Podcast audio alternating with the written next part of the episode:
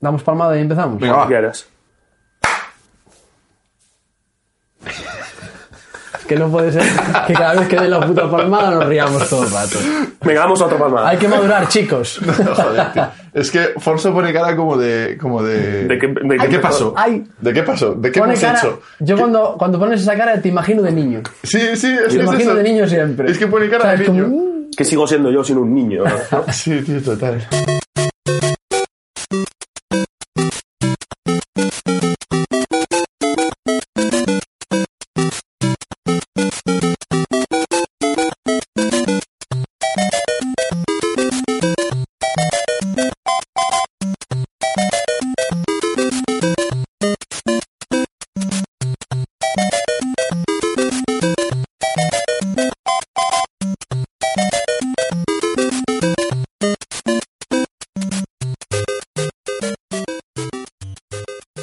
Hoy creo que no hace falta ni, ni hacer la formalidad, ¿no? Porque con la música que acabamos de escuchar, el que no sepa de qué venimos a hablar hoy aquí, Que se vaya. Que se vaya, que se vaya. No igual se, se ha equivocado. Sí.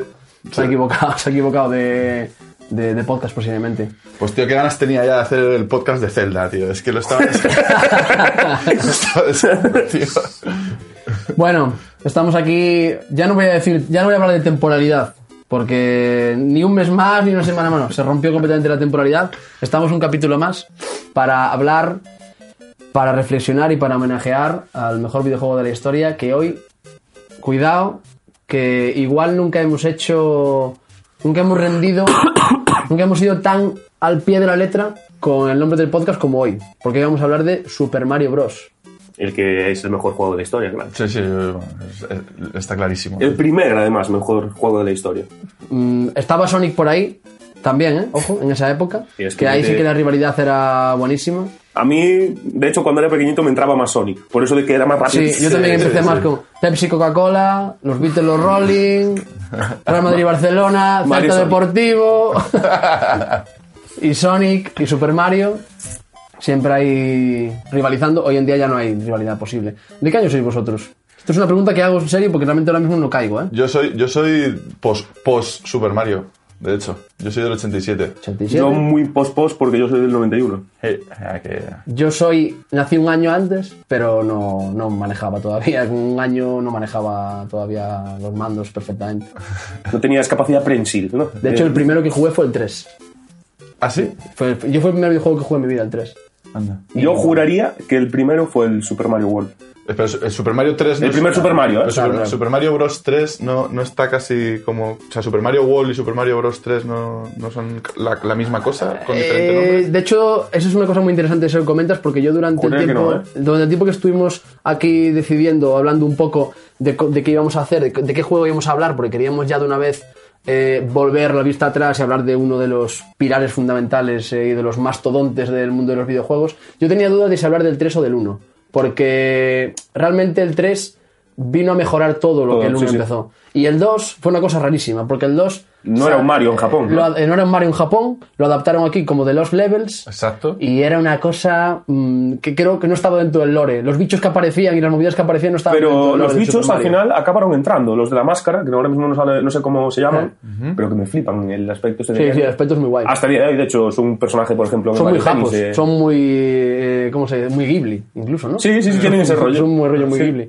Y bueno, y este juego llegó y lo revolucionó absolutamente todo. Es cierto que después el 3, se nota que ya con el 3, tanto creativamente como a nivel presupuestal, incluso como técnicamente, porque ya sabemos que va muy de la Sí, mano, se avanzó mucho. fue cuando realmente dijeron, ahora hacemos lo que realmente queremos y realmente queríamos hacer posiblemente con el 1, y es un juego espectacular, ya con todos los power-ups y con todos los disfraces, eh, el mapache y su puta madre. Pero aún así es cierto que si tenemos que ser justos y, y hablar eh, del mejor videojuego de la historia, es cierto que sin el 1 no, Complicado. no. Sí. Y es un juego que aparte de sido, ha salido en todas las putas plataformas, ha vendido exageradamente y es un pilar o sea, para todo el mundo. No- no so- probablemente no solo te estemos hablando de que sea uno de los mejores videojuegos de la historia y de que haya su- y, y- y de, de- de lo bestia que fue para, para la propia Nintendo, sino que probablemente fue también uno de los precursores de que hoy sigamos jugando videojuegos Sí, sí. debido a, a- a esa crisis Lo del que- crack y eso. sí, esa crisis que hubo en el 82 eh, donde eh, estuvieron bastante cuestionados tanto los videojuegos como su industria Sí, casi nos quedamos sin ellos. Casi nos quedamos sin ellos, sí. Y bueno, fue un, fue un repunte. Pero sí, sí. Vamos a, vamos a hacer una cosa. Como somos, somos gente muy populista, vamos a- y hemos escogido. Faltaría más. Claro, hombre, por supuesto.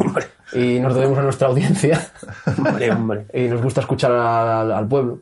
Sí. Al poco pueblo, además. A la aldea, a la aldea. aldea. Sí, a la no aldea. sabía que... A la aldea. Eh, nos han comentado que, y, y con mucha razón, la verdad, que posiblemente tendría mucho más sentido que hablásemos de, de qué va el juego, o de qué van los juegos que, de los que hablamos antes de empezar a pasar a la parte técnica.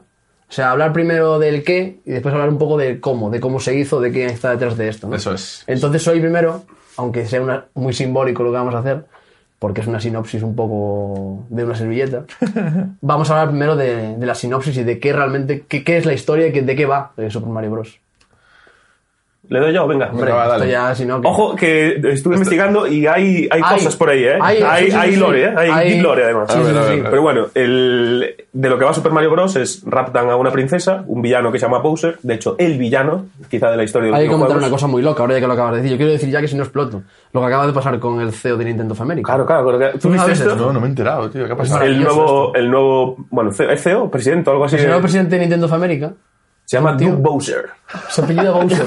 Así. O sea, el, Buenísimo. CEO, el presidente de Nintendo of America, que ha sustituido a Reggie Fils-Aimé, Sí, ahí está. que era un tío histórico, increíble, aparte un tío con muchísimo carisma, que llevaba como 20 años siendo el, el presidente de Nintendo of America, acaba de dejarlo, en plan, se ha jubilado, y el tío que lo sustituye es un pavo que se llama Bowser. Increíble. Pero que es que olvida Bowser. además juega con la vaina, porque eh, en, como hizo como una foto de presentación o algo así, y era en su despacho, y detrás tenía a Mario y a Luigi atados. Sí, sí, sí, sí, sí, sí, sí. No va con la broma por delante, pero Sí, sí, sí. Tiene bueno. ahí el, el easter egg escondido. Bueno, continúa, perdona. nada, simplemente Mario, un fontanero, junto a su hermano, que se llama Luigi Mario, por cierto, Mario se apellida Sí, Mario. se apellida. Mario, sí, sí. Eh, raptan a esta princesa, La princesa Peach. la princesa Peach, este villano que se llama Bowser, y el juego va básicamente de ir castillo tras castillo eh, intentando recuperarla. O sea, la típica historia de malo rapta chica, bueno recupera chica.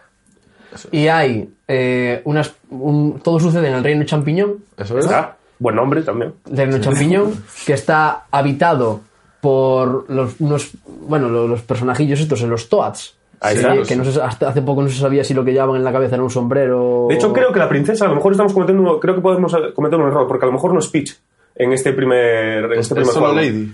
Creo que es eh, la princesa Toadette, a lo mejor, ¿eh? Ah, La- puede ser. Puede ser. Creo que sí. Creo que sí, creo que es la princesa Pero champiñón. hay un rollo un poco interracial ahí. No me- a ver, Interespecie, incluso. claro. Hay un tema ahí. Sí, interespecie, efectivamente. Juraría, ¿eh? Pero, o sea, no sé por qué tengo esto en la cabeza. Si queréis lo, lo miramos o lo que sea, pero bueno, bueno, una bueno. tontería. Yo lo que sí que me fijé, que ahí en la parte de- del reino champiñón hay como decisiones de estas ya... Porque Mario es humano, está ahí. Es decir, el reino champiñón, vale, ok, te montas el reino champiñón. El Bowser, que es como una especie de dinosaurio. Hmm. Sí, es La un- princesa, que es un champiñón, ¿no? Un Toad también, si, llegamos, si, si acordamos eso ahora. Pero es que Mario, en todo esto, es un tío que es fontanero y es humano, que está allí. Sí, es un poco así. Eso son un poco todo decisiones de me quiero ir pronto a casa hoy, ¿eh? Es que- bueno, son muy japonesas todas las Sí, decisiones, ¿eh? sí, todo, todo. ahí. Porque son un poco de cuando ya estás allí, que nosotros nos pasan la agencia y que y a partir de las 9 de la noche las ideas te empiezan a parecer mejores. Sí, ya son tan Pero es mejores. que en realidad, si, si la princesa fuera una princesa champiñón, en realidad no es tan champiñón, porque lo cierto es que ellos no son champiñones, sino que es un sombrero. Sí, sí, es una historia eso. Lo, lo que llevan Eh, ellos. eh, hay, hay, hay discusión sobre eso también. Sí, ¿eh? pero sin Pues embargo, es cierto que una serie, hace poco se supo, una serie de dibujos animados que estaba bendecida por Nintendo, que Nintendo con el- que es muy férrea con todo el tema de los O sea, era canon, ¿no? De- Era canon total y que se emitió como en los 90 y así. Se, hay un, quitan el eh, gorro. todo Se quitan el gorro. y son, se quita el gorro, y tío. son bichitos calvos. Son calvos. Pero qué, qué engaño capilar es este que... Sí, sí, total. Entonces no le ha quedado más remedio a Nintendo que decir que sí, que siento que esa serie pues mostraba eso y que, y que eso estaba, y eso estaba ahí. Me parece loquísimo. o sea, no- Sí, sí, sí, sí, sí. o sea, sabía que había la discusión, no sabía que había una solución sobre ella. Sí, sí, sí. Sí, sí. Entonces, un poco la historia es esta, ¿no? Básicamente esto, eh, esta historia que parece tan reducida y tan un poco, pues, un poco tan cliché y que parece un poco vaga y demás, eh, nos ha trasladado que estamos casi 30 años después de. Bueno, no, Pues eh, más, 30 fue- fue- fue 34 año- años después de. 36, 36 años después, fue año, perdón, sí. año 83. 36 años después de que esta historia arrancase y ha habido ya eh, spin-offs increíbles, hay spin-offs fantásticos.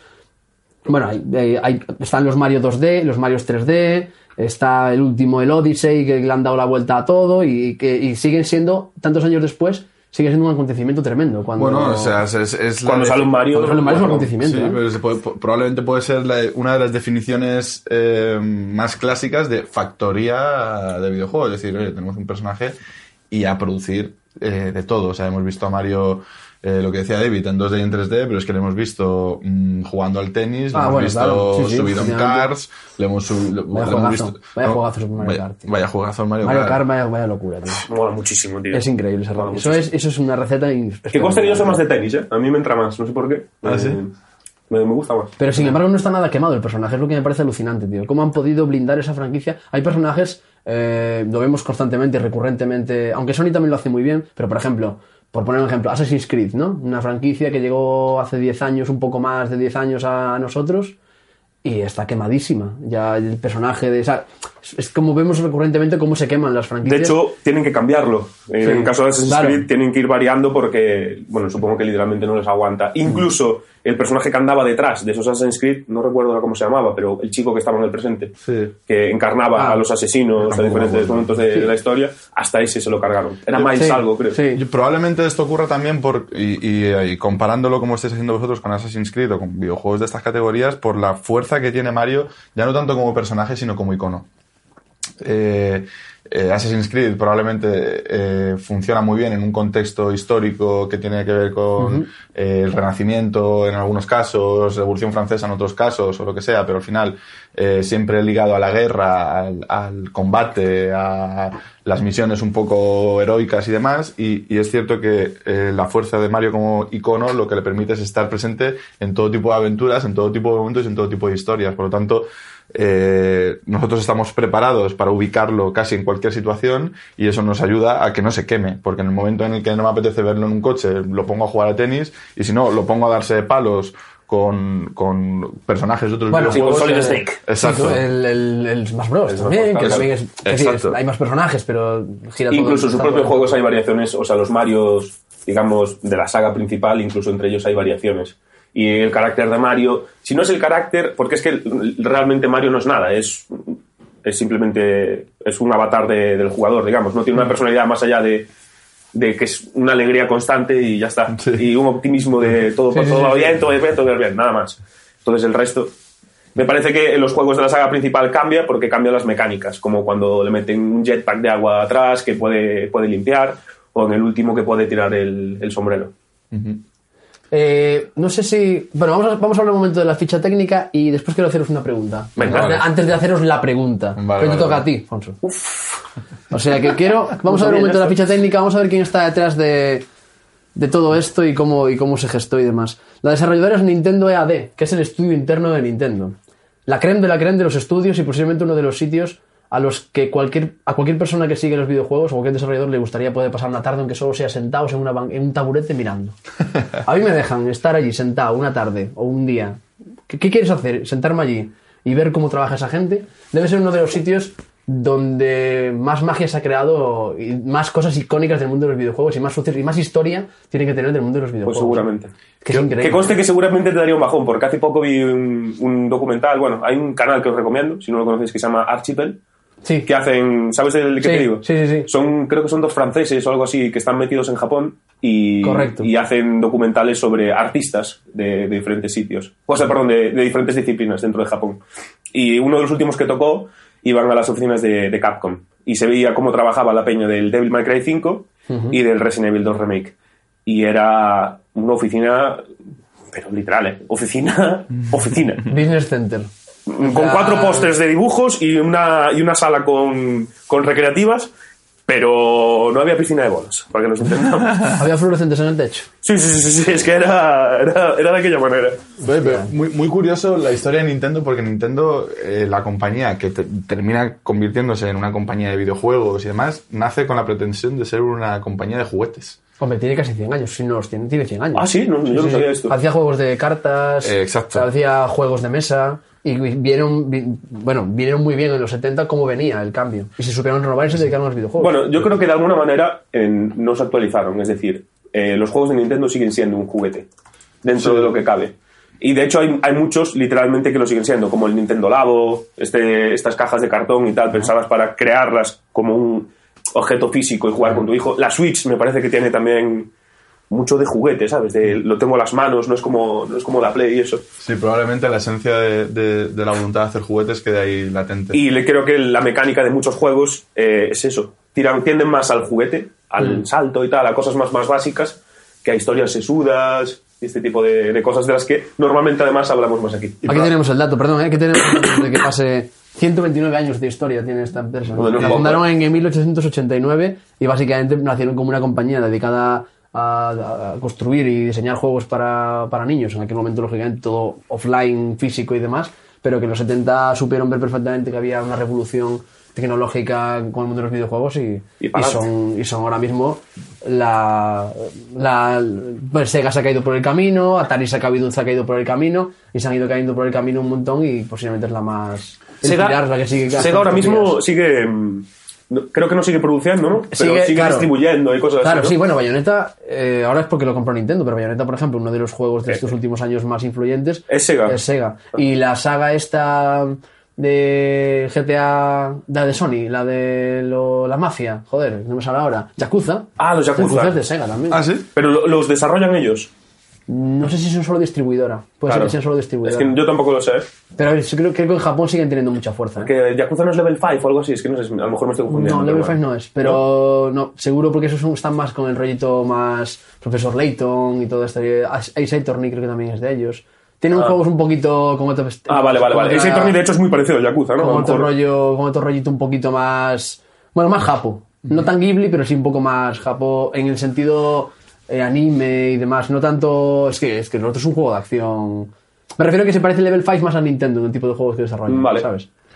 Una cosa curiosa con lo que dices de que supieron enterarse un poco o ver venir el momento de, de florecimiento tecnológico que iba a estar relacionado con el mundo del juego, ya no con el mundo del videojuego, sino con el mundo jugar, eh, hubo un momento, un intervalo intermedio entre la, ser una compañía de juguetes y ya está de cartas, que hacían como diseños de cartas y demás, a pasar a hacer videojuegos, que fue eh, hacían unos juguetes que eran muy tecnológicos. O sea, eran, no sé si recordáis este juguete que probablemente hayáis visto. Yo no sabía que pertenecía a Nintendo la patente, me he enterado hace poco, justo preparándome para, para el podcast. Eh, ¿Sabéis este, este juguete que es como una especie de, de brazo que se alarga, que tiene un gatillo con el que puedes coger cosas? Ah, sí, sí, sí, sí. Esto es de ellos, tío. Esto es de ellos. Y, y desarrollaron este juego, hicieron la patente y se hincharon a ganar dinero con Es que mola muchísimo, tío. Sí, sí, es buenísimo.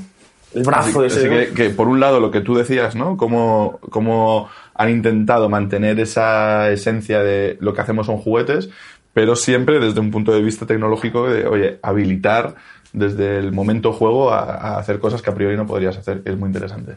Yakuza desarrollada y distribuida por, por Por Sega. Hay esperanza, ¿eh? Hay un Sonic ahí en camino. Hay, bueno, esperanza, bueno. hay esperanza. No, a ver, Hay un Sonic yo lo recomiendo, os lo recomiendo si podéis jugar a Yakuza, ¿eh? ¿Ah, sí? Os lo recomiendo muchísimo porque es, tengo un par ahí descargados en la Play. eh, tiene una, bueno, tiene una estética eh, muy ochentera, pues que aparte la filosofía del juego es muy ochentero. De las pelis de los 80 de repartir hostias, pero. Y es increíble, porque aparte tú le pegas, es un juego en el que el dinero es importantísimo, es mafia. Y cuando tú le pegas a la gente por la calle, le saltan, solo salen billetes volando. Todo, cada golpe es dinero. Y tiene una cosa fantástica que es entre todas las misiones y toda la movida hasta que hay de mafia de oscura y de tal y un poco desagradable, tienes que tienes misiones en el karaoke, tienes que ir al karaoke a cantar. Y tienes, tienes que cantar en el puto karaoke. puede ser más japonés. Es increíble, es una, es una pasada. Buenísimo. Lanzamiento de este pedazo de mastodonte del mundo de, de los videojuegos el 13 de septiembre del año 1985. Ah, 85 fue. Yo pensaba que era 83, no sé por qué. Y yo también. 85. No sé por qué también. Pues yo- igual 83. fue, ¿sabes por qué puede que sea? Porque En el el- 86 o o en el 83 a lo mejor es el crack ese, ¿no? De los videojuegos. Eh, no, en el 82 es el crack de los videojuegos, pero puede que en el 83 se lanzara no Super Mario, sino Mario. O sea, que por aquel entonces no era Mario, sino que era Jumpman. Sí, lo de, correcto. lo de Donkey con los barriles. Exacto, sí. que es, ese, es la primera vez que se ven en, en, eh, que se presenta al mundo, por un lado Donkey Kong, que termina siendo otra franquicia de la, que podría- de la que podríamos hablar en Y otro muy podcast. complicada, unos, unos plataformas muy hijo de putas, pero muy Muy hija de puta. De hecho, sí, el, el del 83 es Mario Bros. el arcade. Eso es. Entonces, está por un lado eh, Jumpman, que terminaría siendo Mario, por otro lado Donkey Kong, que es buenísimo el nombre que le ponen Donkey Kong porque Donkey era una manera de decirle tonto, a la gente. Correcto. Y, y- y lo utilizan así. Y por otro lado, la princesa, que terminaría siendo Peach, pero que en aquel momento se llamaba Lady. Que por cierto, es que esto es muy curioso. eh, o sea, Ma- Mario. Este ya no es persona de la calle. No, no, no, no, no. se está revelando ahora mismo aquí, pero a ver, a ver, continúa, perdón. No, es bu- esta historia es buenísima porque el nacimiento de Mario es eh, como solución a un problema. Eh, y la solución al problema viene porque, en realidad, lo que termina siendo Mario pretendía ser un videojuego de Popeye. Es verdad. Ah, es verdad, esto lo había leído. Es verdad, es verdad. De Hostia, Popeye. verdad, correcto. Entonces, ellos querían comprar el- el- los, los derechos, derechos, de, ¿no? los derechos de Popeye para que la historia fuera un tío, o sea, en este caso Popeye, luchando contra Brutus para salvar a Olivia. Eh, no les venden los derechos, Popeye se va a tomar por culo, al final Popeye ya nadie se acuerda de Popeye, Ya. entonces dicen, bueno, pues en vez de ser un marino, hacemos un carpintero, que por aquel entonces Mario era un carpintero en origen, en vez de hacer a Brutus, hacemos a Donkey Kong, y en lugar de hacer a Olivia, hacemos a la princesa. Y ahí es, es el año... Fácil. Fácil, estaba así, no, de hecho estaba mejor incluso. Y ahí nace Mario Bros. Mario. Ya. Mario. Como no sé, como muchas veces en este tipo de, de iconos de la cultura pop actual, casi siempre hay una historia de, de- de coincidencias detrás. ¿eh? Sí, siempre. De cosas en plan, no sé, te puedes remontar a cualquier. Cuando empiezas a escarbar en cualquier. en el cine, en cualquier. Cosas así como muy de. No, estaba este, se puso enfermo el otro, y cada no sé qué, no sé cuánto, y tal. Es que siempre parece, parece que queremos pensar que mm, siempre hay un plan detrás de cada cosa Ya. y al final a lo mejor resulta que no, que lo que había es talento y estar en el momento adecuado, en, en el sitio adecuado y saber hacer bien las cosas cuando tuviste la oportunidad. Totalmente. Y ojo, ¿eh? Ahora lavarse en la boca para hablar de este. ¿eh? el premio Príncipe de Asturias. es verdad, tío. Hostia, es verdad, no me acordaba de eso, tío, qué fuerte. El señor Shigeru Miyamoto. Tanto como director, como productor de, y diseñador del juego, todo. Ojo con todo, Shigeru tío. Miyamoto, tío. Con la cuadrícula ahí, dibujando ahí. Buenísimo. yo siempre que pienso en Shigeru Miyamoto, me pasa una cosa. Yo siempre pienso en los videojuegos de una manera. Nosotros en los videojuegos hemos tenido la suerte de poder vivir los videojuegos de la misma manera que si una persona que vio eh, Viaja a la Luna de Melías hubiese visto después también Avatar. Ya. ¿Sabes? Está muy bien. Ya, es guapísimo esto. Sí, está Pues muy este bien. tío lo, lo ha, lo ha hecho. o sea, este tío ha hecho la cosa más, eh, digamos, Básica. básica y reduccionista de que se podía hacer tecnológicamente en los videojuegos, con cuatro píxeles, música MIDI, y ha hecho todo lo, lo mínimo eh, de los orígenes de los videojuegos. Y a día de hoy, pues trabaja en HD y tiene otras sagas más. y, bueno, el, Bueno, ulti- el último eso. Zelda. El último Zelda. que es una cosa que, que es increíble a nivel técnico. Y mola muchísimo poder haber vivido, poder haber vivido todo, todo ese arco, tío. Además, buenísima, la historia de Shigeru Miyamoto, sobre todo en cómo empieza, porque Shigeru Miyamoto, Miyamoto era un tío que, que, eh, eh, probablemente se pensara que aquel que podía estudiar en aquel Japón de finales de los 70, principios de los 80, es un tío con ciertas eh, pues, capacidades económicas y demás, y para nada, en absoluto, era un- un- el hijo de una familia muy humilde, al que le gustaba dibujar, al que le gustaba darse paseos por el campo, era un tío muy fan de la naturaleza y demás, que luego se ve reflejado en otros juegos como Zelda o en el propio Super Mario, que tiene un componente muy naturalista. El Zelda además. dice que es muy autobiográfico. Bueno, los Zelda es que él entraba a cuevas y, Sí, y- sí, sí. y era capaz de entrar y salir de cuevas y eso, y eso le inspira. De hecho, lo plasma en el juego. Literalmente, al principio del juego es entrar en una cueva. ah, Eso es. De, de hecho, hay, hay, hay mucho. eh, Él termina reconociendo que hay muchísimo de su vida cotidiana y de su, de su día a día en los juegos. Por ejemplo, en, en Mario, esta bola que está atada a la cadena que hace el gesto. El chomp se llama ¿Cómo eso. se llama? Chomp. Chomp, correcto. Son cadenas en castellano. Que- cadenas, eso es. Eh, eh, su inspiración es un perro de un vecino suyo que siempre que pasaba iba y le ladraba. No sabía. Sí, sí, es buenísimo.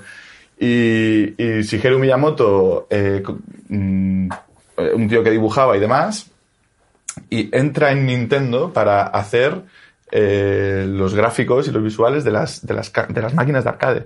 Para, dibuj- Vale. para dibujar esto. ¿Te refieres a los laterales o...? A los laterales y todo esto. Ah, no hacer gráficos de fondo de. No, no. No, no, no, exacto. Pintaba Y- por fuera, no por Pintaba por dentro. fuera, pintaba por fuera. pintaba por fuera. Y resulta que eh, sacan un- una especie de adaptación en Nintendo, hacen una adaptación de, de Space Invader. Eh, llamémoslo adaptación, llamémoslo plagio, que fue como se le echó la industria encima.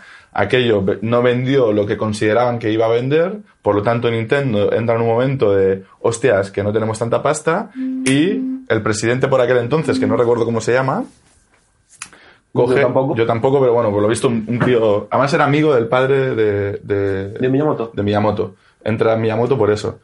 Y en aquel momento de bajón económico por no haber conseguido las ventas que tenían estimadas, lanza briefing a toda la agencia y dicen, oye, diseñad un juego.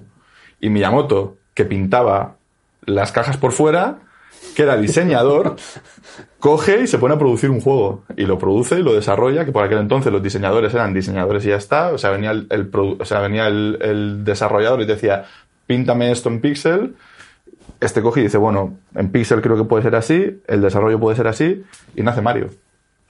Y pim, pim, pim, pim, pim, pim. O sea, que no es una historia... Es una, his- o sea, no es una historia de, de- Sí, sí, sí, sí, que de no que era- le, le venían dadas, sino que fue un caso de ser listo, estar en el momento adecuado y tocar la tecla concreta. Pues vaya genio, ¿eh? Y de aquí hasta hoy, ¿no? Es- Sí, sí, y con, con auténticas. Ha dejado atrás auténticos juegazos de, y, bueno, y que son iconos de la historia de los videojuegos. Y me mola mucho, lo comenté así un poco en tono de tal, pero joder, me mola muchísimo que, que en un país como España, eh, y aquí ya lo digo por la mentalidad que a veces tenemos un poco, y la mentalidad que tienen en general nuestras madres y toda la gente que nos rodea en torno a los videojuegos, y todavía estamos en ese proceso de, de que parece que ah, juegas a videojuegos y que, que te quedas un poco solo Sí, eh, sí. a veces, ¿no? Y como Pero que- bueno, no hace falta que te vayas a, tu madre, ¿eh? No, no, Sí, no, a tus colegas. Sí, incluso una percepción casi como negativa por parte de tal, Sí, sí, se sí. le haya dado un premio como el Príncipe de Asturias a un tío como... Me encanta, o sea, a mí me encanta. sí, de las, de cosas sí. que más me gustan a mí de- del ser humano. Pero bueno, creo que es indiscutiblemente un creador. Simplemente ya por lo que decía Geray, una persona que plasma su vida en una obra artística, al fin y al cabo, lo mires por donde lo mires o, o hagas lo que hagas con esa información, sí o sí es un creador. No, no hay ninguna duda sobre ello. Y el impacto que ha tenido a nivel mundial, Hostia. el impacto que, tiene, que ha tenido esta, esta persona a nivel mundial está al alcance de muy poca, de muy poca gente. Y hablando de España. Y hablando de España. Lávate la boca para hablar de hablando de España, que hemos hecho, hemos hecho dos cosas muy, hemos hecho dos cosas muy importantes en relación a, a Miyamoto y a su obra. Por un lado le hemos dado El Príncipe de Asturias a Miyamoto y luego en Zaragoza tenéis la avenida Super Mario Bros. Esto, Sí. esto es real. Podéis entrar ahora en Google Maps. Tremendo. Podéis poner ahora, en Google- podéis entrar en Google Maps y poner Avenida Super Mario Bros. Zaragoza y poner- podéis llegar andando, en coche, eh, En autobús. transporte público. No, Pero molaba, molaba incluso hacer, ¿no? Pues puedes llegar volando, puedes llegar saltando. Está bien, pero sí, sí, la Avenida Super Mario Bros. eh, existe en Zaragoza, en España. Oye, muy bien, ¿eh? La calle falsa 123 de, de los Simpsons. De los Simpsons, buenísimo. Es un poco lo mismo. ¿Qué pides ahí? No, no te llegan las cosas. ¿Y qué dices, tío? No. Y también, bueno, no sé si, si queremos hablar un poco más de, de- ya que estamos hablando del... Es que aquí no hay muchos más, o sea, como diseñador está Takashi Tezuka, ¿Quién es? que este sí que no... Este no, no lo tocamos. Este no, No lo no tocamos lo nada, manejamos. Koji Kondo como... Ah, este sí que lo manejamos, Este, este sí que lo manejamos. Pero yo quería decir de Shigeru Miyamoto, quería hablar antes de, de que pasásemos un poco a, otra- a otro apartado. Joder, ah, tiene muchas más cosas que el Mario. Una de ellas es el Zelda, que es una cosa Así, increíble. un juego indie. Pero a mí, a mí el que me roba el corazón de verdad, pero de verdad, de verdad. Bueno, hay Mario RPG, hay Mario de carreras, hay Mario de tenis, hay Mario de, hubo Mario de fútbol en la Wii. Sí, sí, sí. Él también tuvo el Wii, creo que estuvo detrás del Wii Music o del, del Wii Music. El Wii Music de Wii también es suyo. Estuve con la guitarrita en el escenario y Que, tal. no sé que a veces se le, pero- se le- se le bromea un poco porque... No, la guitarrita no, era como, como un xilófono o algo así, no sé. Algún instrumento tocó así. Pero a mí el que me roba el corazón y el que sigo día a día... Yo estoy jugando ahora mismo el de 3DS, es el Pikmin. No sé si habéis jugado al Pikmin, pero el No. Pikmin es una cosa... Yo jugué el primero. Yo no. Pero es una, es decir, que es un tío que ha creado auténticas maravillas y todas con ese tono, con esa especie de, de receta también un poco Pixar, de que tiene un significado y conecta con los niños y tiene un significado y conecta con los adultos por igual. No, Ok. no hay esa división de esto es un juego para niños, esto es un juego para adultos. Cual- cualquiera desde su lado, desde su, desde su lado niño, desde su lado adulto, puede encontrar cosas Pero ya, no solo a nivel narrativo, sino también a nivel, a nivel jugable. Porque te vas al último Mario, por ejemplo, por poner el ejemplo más reciente, al Odyssey, Y el, el Mario Odyssey de pasar está hecho, yo creo, como para que un niño pequeño se lo pueda llegar a pasar. Pero si tú quieres profundizar en el juego, hay retos lo suficientemente difíciles como para que un adulto lo pase relativamente mal intentando pasarlos. O sea, creo que está diseñado de, de forma que tanto un niño como un adulto puedan disfrutarlo en muchos planos diferentes, no Tiene- solo a nivel narrativo. Tiene como una especie de. No lo tiene porque no está diseñado de esa manera en cuanto a código, pero tiene que tiene como una especie de dificultad dinámica. Sin ser, sin tener una dificultad Claro. dinámica, sin tener una inteligencia O sea, es una dific- artificial que te vaya. que tiene que ver con la implicación y con la madurez del jugador. Eso es, una, básicamente. Claro. es- es una dificultad dinámica eh, opcional, o- optativa. O sea, puedes Sí, elegir es una dificultad adaptativa, mejor dicho. Si te quieres meter, te metes más. Si no te quieres meter y quieres pasar de otra manera por los niveles, puedes pasar y disfrutarlo de otra manera. Yo os digo y confieso, ya que estamos, que el- es el primer Mario que no me termino el Odyssey. Una cosa, el Odyssey... No lo termino, no lo terminé. Para poner un poco, para poner un poco, además así, para los que son un poco como yo, que saben más bien poco, hay dos tipos de Mario hoy, se puede decir. Aquellos que todavía son en, ¿En 2D? en 2D que- Bueno, más que- o menos. Que, son Los 3D, New pero Super bueno, Mario- son, son Super Mario algo. Desplazamiento lateral, Lateral. ¿no? Y los Odyssey y todos estos son los que ya son en 3D, con mundos que puedes ir a cualquier parte y todo esto. ¿no? Vale, vale, perfecto. Yo es que a este último no jugué. Sí que estoy jugando en la Switch. Por cierto, me regaló mi chica. ¿Tienes la Switch? Me regaló Manuela. Hombre, eso no lo sabía. Ah, yo no lo sabía tampoco. Sí, sí, Hostia, sí, sí, pues sí. ahí tienes que. Pues ojo, eh. Sí, Ojo, sí, eh. sí, sí. Eh, y estoy jugando al último Super Mario de desplazamiento lateral. Ah, sí, yo no, no, qué cabrón. Al. Está guapo. New Super, al, Super, al U, al, al U, ¿no? No lo sé, Mario, no sé cuál es el se llama, último. tío, no sé cómo se New llama. Super Mario Bros. U, que fue el que salió. Puede en ser que sea el U, el ¿eh? Deluxe, creo, o algo así como ser, sí. remaster. Sí, sí. Uf, qué malo soy, tío. Es dificilísimo ese juego, ¿eh? So- o sea, Es el- difícil de pero es cojones que ese primer- juego, ¿eh? pero es que el primer Super Mario Bros. es difícil también. Sí, es difícil, es O sea, difícil. es hiper técnico ese juego. Es muy japo. Sí. O sea, es muy japo, es muy como de exigencia de no, es que tienes que saltar en el momento justo, dejarte caer porque matas a dos mm, bichitos y luego saltas porque... po, po. O sea, tiene, tiene una manera, tiene un, como, no sé cómo decirlo, pero el perfect surf tiene un perfect Sí, surf ese sí, juego. sí. Hay una manera que si, lo, si lo haces todo correcto, lo terminas en los pasos que hay que dar sin volver para atrás. qué. Yo soy lamentable Bueno, jugando. tiene su, tiene su propio. tú- Ah, es que lo, no lo hemos comentado fácil, una vez aquí, pero tiene su propio gameplay sin ser un gameplay, ¿no? Tiene su propio. El salto, el, pillar, el pillarle el punto. O sea, el salto del Super Mario, que parezca no, es muy preciso, siendo no preciso. Sí, no es como tiene, caer. Tiene un tiempo de reacción tiene un tiempo de específico. reacción específico, tiene un punto. Y después está lo guay, que esto no es otra movida ya, pero después cuando incorporaron al Luigi como personaje jugable, Luigi tiene unas características físicas diferentes, es más, más delgado y más alto, y el salto es, es también diferente, Sí. obedece un poco a las características. Es un pelín más rápido, no, ¿no? me había fijado Es una maravilla, es que son... O sea, yo, yo he leído que cuando se ponen a diseñar un Mario, siempre que se han puesto a diseñar un Mario, entiendo que cuando, que cuando realmente hacen esto que voy a contar, es cuando hay un salto de generación, que es cuando tienen que rediseñar un poco el personaje, pero tienen como una habitación creada... eh, Sí, una habitación blanca, una ¿no? habitación blanca que no tiene ningún obstáculo en, en digital. Tienen creado un entorno en el que solo colocan a Mario y hasta que Mario no se mueve allí, que eso es una maravilla. O sea, están meses y meses con el personaje moviéndolo, moviéndolo por un espacio, por un limbo blanco, solo viendo cómo salta, cómo gira, cómo hace el triple salto, cómo hace el salto para atrás. O sea, y hasta que están perfectos, de- no lo sacan de ese, de ese lugar, de ese limbo, y lo llevan a los escenarios Dicen no solo, Son que, es- no solo que esté perfecto, sino que dicen que tiene que ser divertido. Y además. tiene que ser divertido, efectivamente. Hasta que eso vaya perfecto y además esté guay. Que tú te hagas una voltereta para atrás y que sea gracioso cómo se mueve, el, el ruido que hace incluso, Sí. y, y que sea preciso totalmente y que te- estés cómodo, digamos, con el mando en la mano. Y en el Odyssey se nota full, tío. Sí, sí, es una pasada. Se nota full. Es una pasada, Sí, es un sí, juegazo, sí. ¿eh? Yo no lo terminé. ¿Sabes lo que me ha pasado a mí con el Odyssey? Que lo quiero comentar y aquí abro un hilo un poco tal. Después, con- me gusta que lo estamos haciendo así un poco entremezclado, ¿eh? que me parece guay porque, porque creo que al final el juego, que decir, tampoco nos tenemos que poner a hablar aquí de ni de muchas mecánicas, ni de mucha historia, ni de giros en la trama, ni de otras cosas que a lo mejor con otros tal. Pero, Que los hay, ¿eh? que Hay los hay. en la trama. ¿eh? Pero eh, a mí una cosa que me pasó con el Odyssey y que es un poquito, para mí fue un poquito decepcionante y creo que, que no, era, no era lo que yo me esperaba.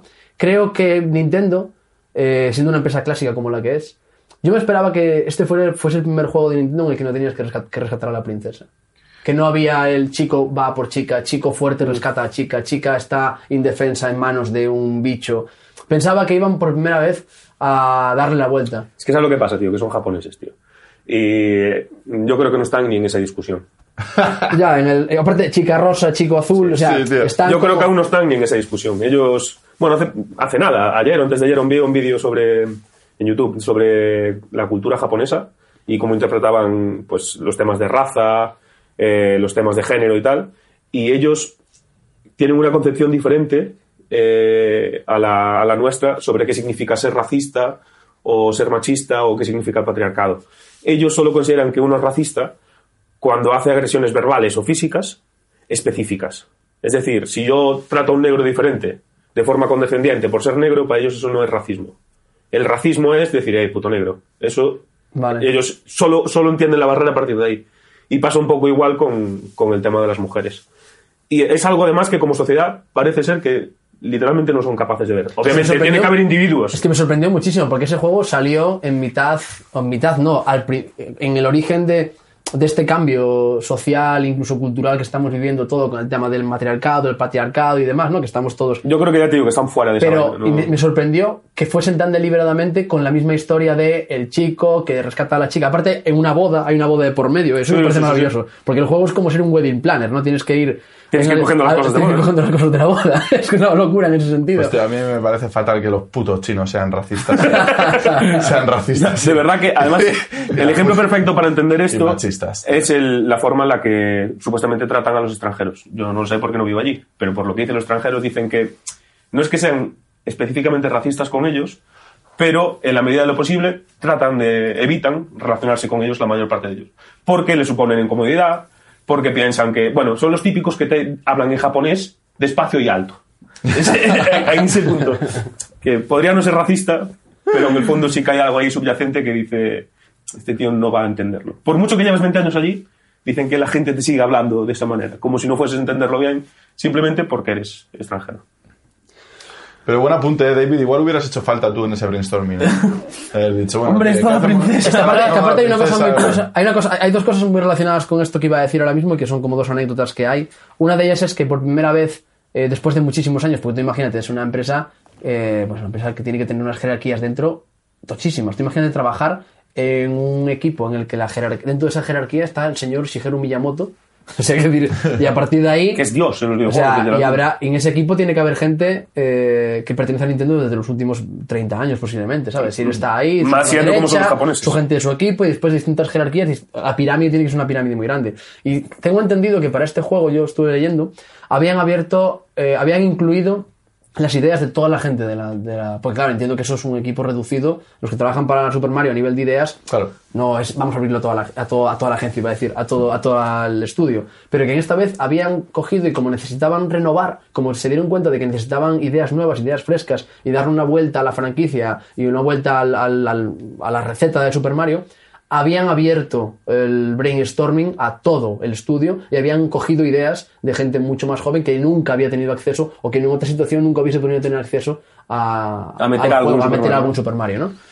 Y, y yo no sé si por eso me hice mucha. Dije, esto van a cambiar aquí el lore y va a ser otra movida y tal. Y bueno, al final es cierto que a nivel de mecánicas es el más innovador posiblemente en los últimos años. Lo de, tú no sé si sabes de qué va, ¿no? pero bueno, no te digo nada. Te vas a jugar ahora pronto, pero Sí, yo creo. es, tiene una de las ideas más innovadoras que, que ha habido. No, Bueno, pero cuéntamela, cuéntamela. A ver, lo contamos. Sí, claro. Básicamente lo que haces es que eh, tú, eh, en, este, en esta versión de Super Mario, tú sabes lo que son los power-ups, ¿no? Los power-ups son Sí, todo que lo que cuando- coges que te potencia y demás. en cosas y tal. Aquí lo que han hecho es que tú, con la gorra de Super Mario, puedes poseer a cualquier enemigo y te conviertes en el enemigo. Y tienes, y tienes las características del enemigo. Ah, buenísimo O sea, te conviertes en el Bilbala, te conviertes en los, en los, ¿cómo se llaman las setas? Joder, que nunca me acuerdo. Eh, los, a- En a- los Gum- Goomba. a- las siguientes te refieres a los, a las a los críticas, a la, que te primera Sí, que te sale nada más Goombas, los Goombas, Goombas. te conviertes en todo tú posees al re- bueno, posees hasta un tiranosaurio en un momento del juego y eres un puto dinosaurio y vas reventando con todo Qué bueno. que es algo muy rompedor con Mario o sea es casi lo más extremo que han hecho con el personaje en ese sentido porque rompe completamente bueno al principio hubo un poco de hostia la, gente más purista era como ¿qué, qué, qué- qué- me estás contando? porque era muy rompedor los primeros trailers eran como se han vuelto locos estos esta esta película se han vuelto locos es porque abrieron un poco ese brainstorming pero bueno tocaron a nivel de mecánicas.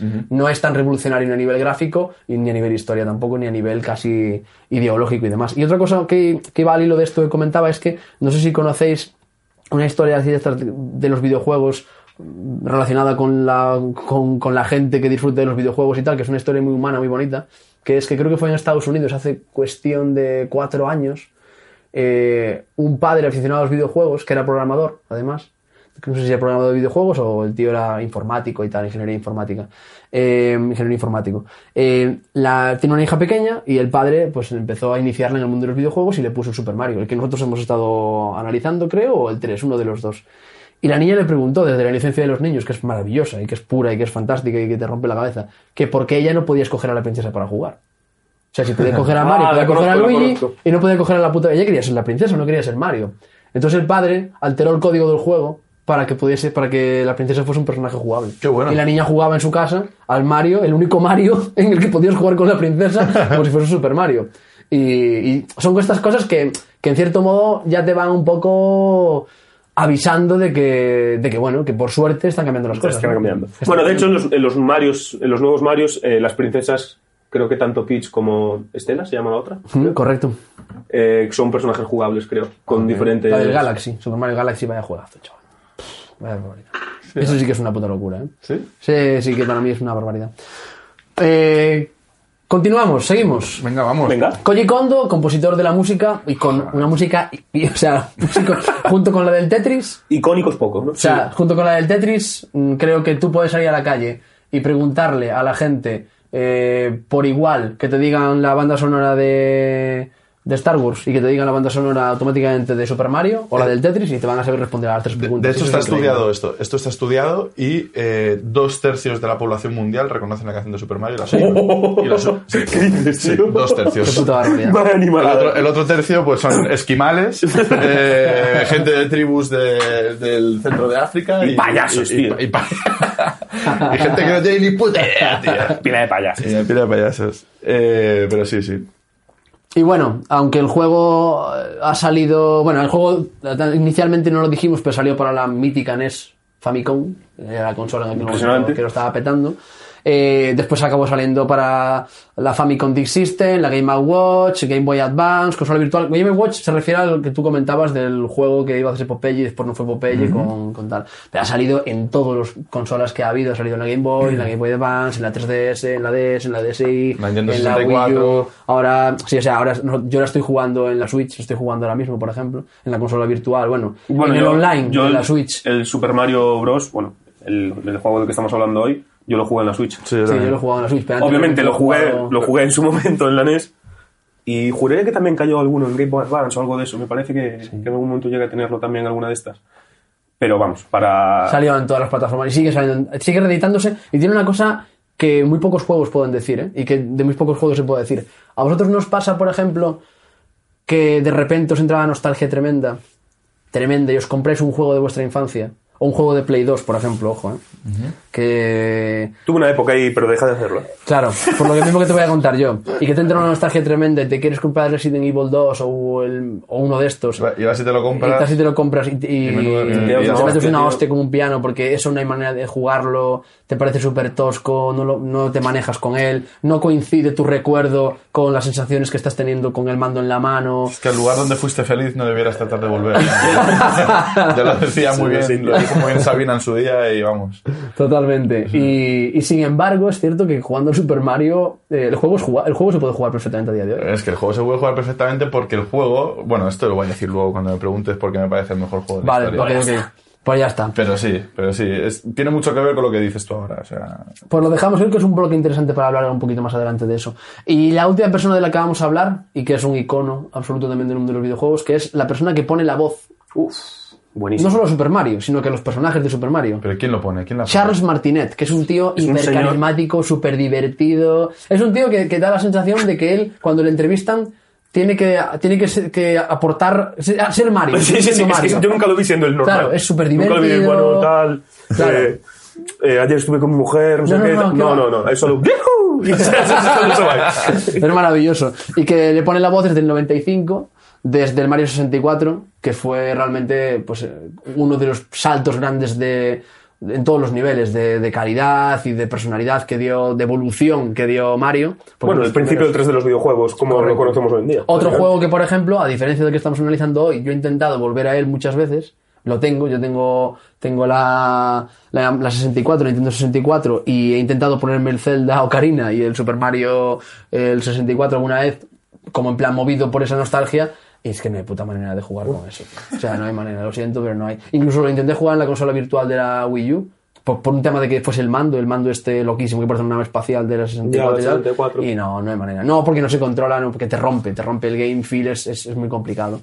Y es un señor que la verdad es que es muy carismático, que aparte de eso, ya no solo ha puesto voz a, a estos personajes, es un tío que dentro de la industria es hiper conocido. Buscad por ahí entrevistas con Charles Martinet, que hay cosas maravillosas y muy divertidas, porque tío también habla español.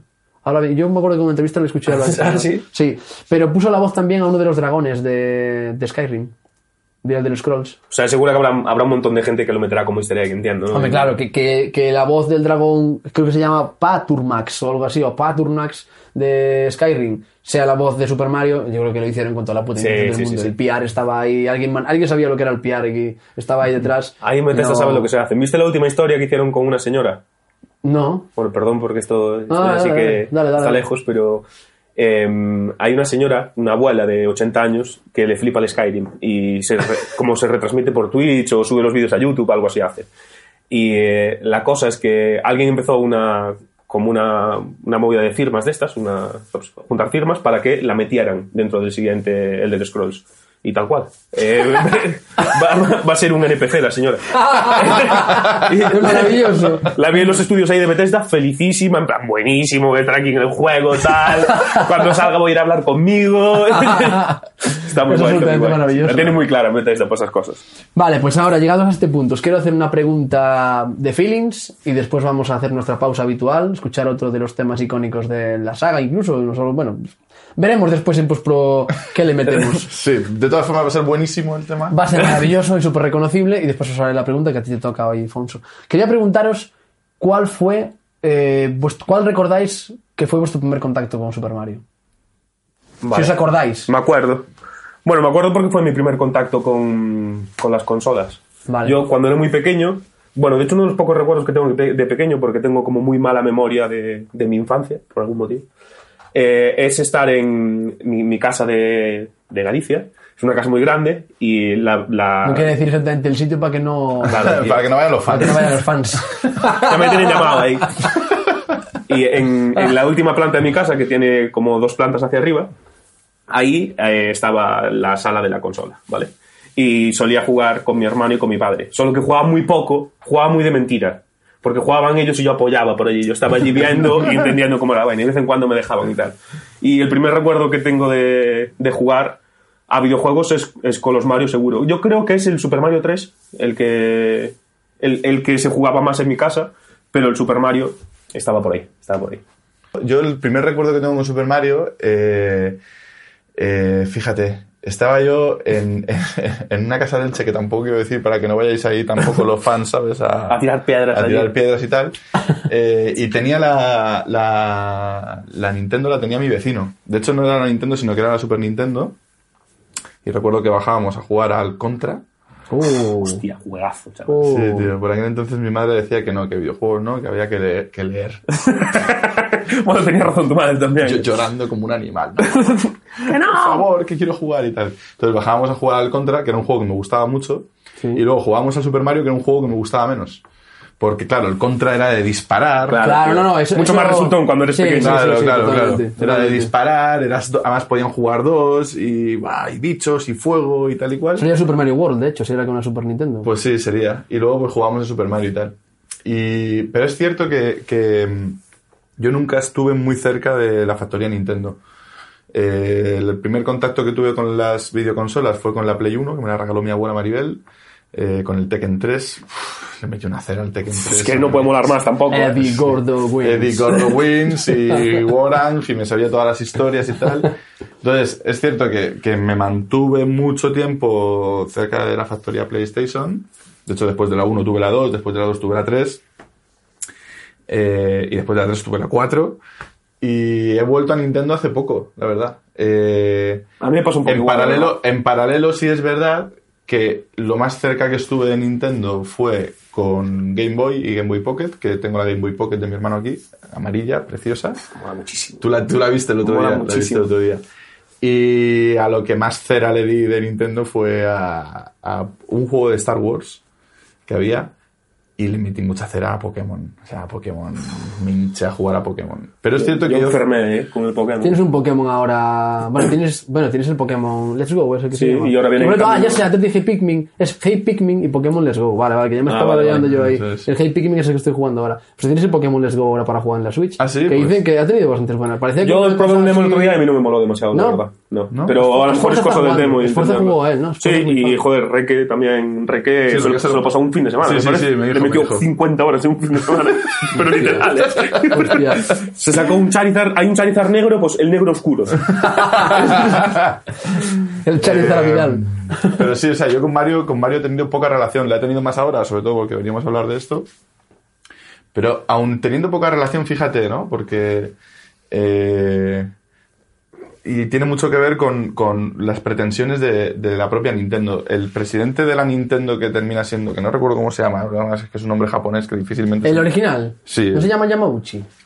Pues a mí, la verdad, me suena bastante. Diría Creo que que sí. es ¿eh? Yamauchi. Yamauchi. Continúa, continúa, que yo te lo, te, lo, Este- te lo corroboro ahora mismo. Este hombre. Eh, Sí, Yamauchi. Yamauchi, bueno, creo que pues- sí, creo que se llama Yamauchi, correcto. Yamauchi, eh, cuando, cuando adquiere la compañía, cuando, cuando se pone al frente de la compañía, justo en ese momento hace un viaje a, a Estados Unidos y visita, eh, no, no- no sé si visita o estudia el caso Disney.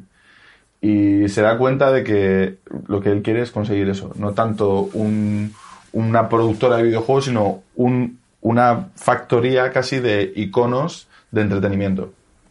Lo hizo bastante bien porque ahora mismo lo tiene, la verdad. Exacto, tanto, tanto, tanto que eh, consigue que Super Mario hoy sea más reconocible que Mickey Mouse. Es una, sí, es Brutal esto, ¿eh? Correcto, ¿eh? Es- Sí, sí, sí, sí. O sea, de hecho creo que no sé si está en el top de personajes. O sea, juegan la liga de Mickey Mouse, Homer Simpson, Homer Simpson y Batman.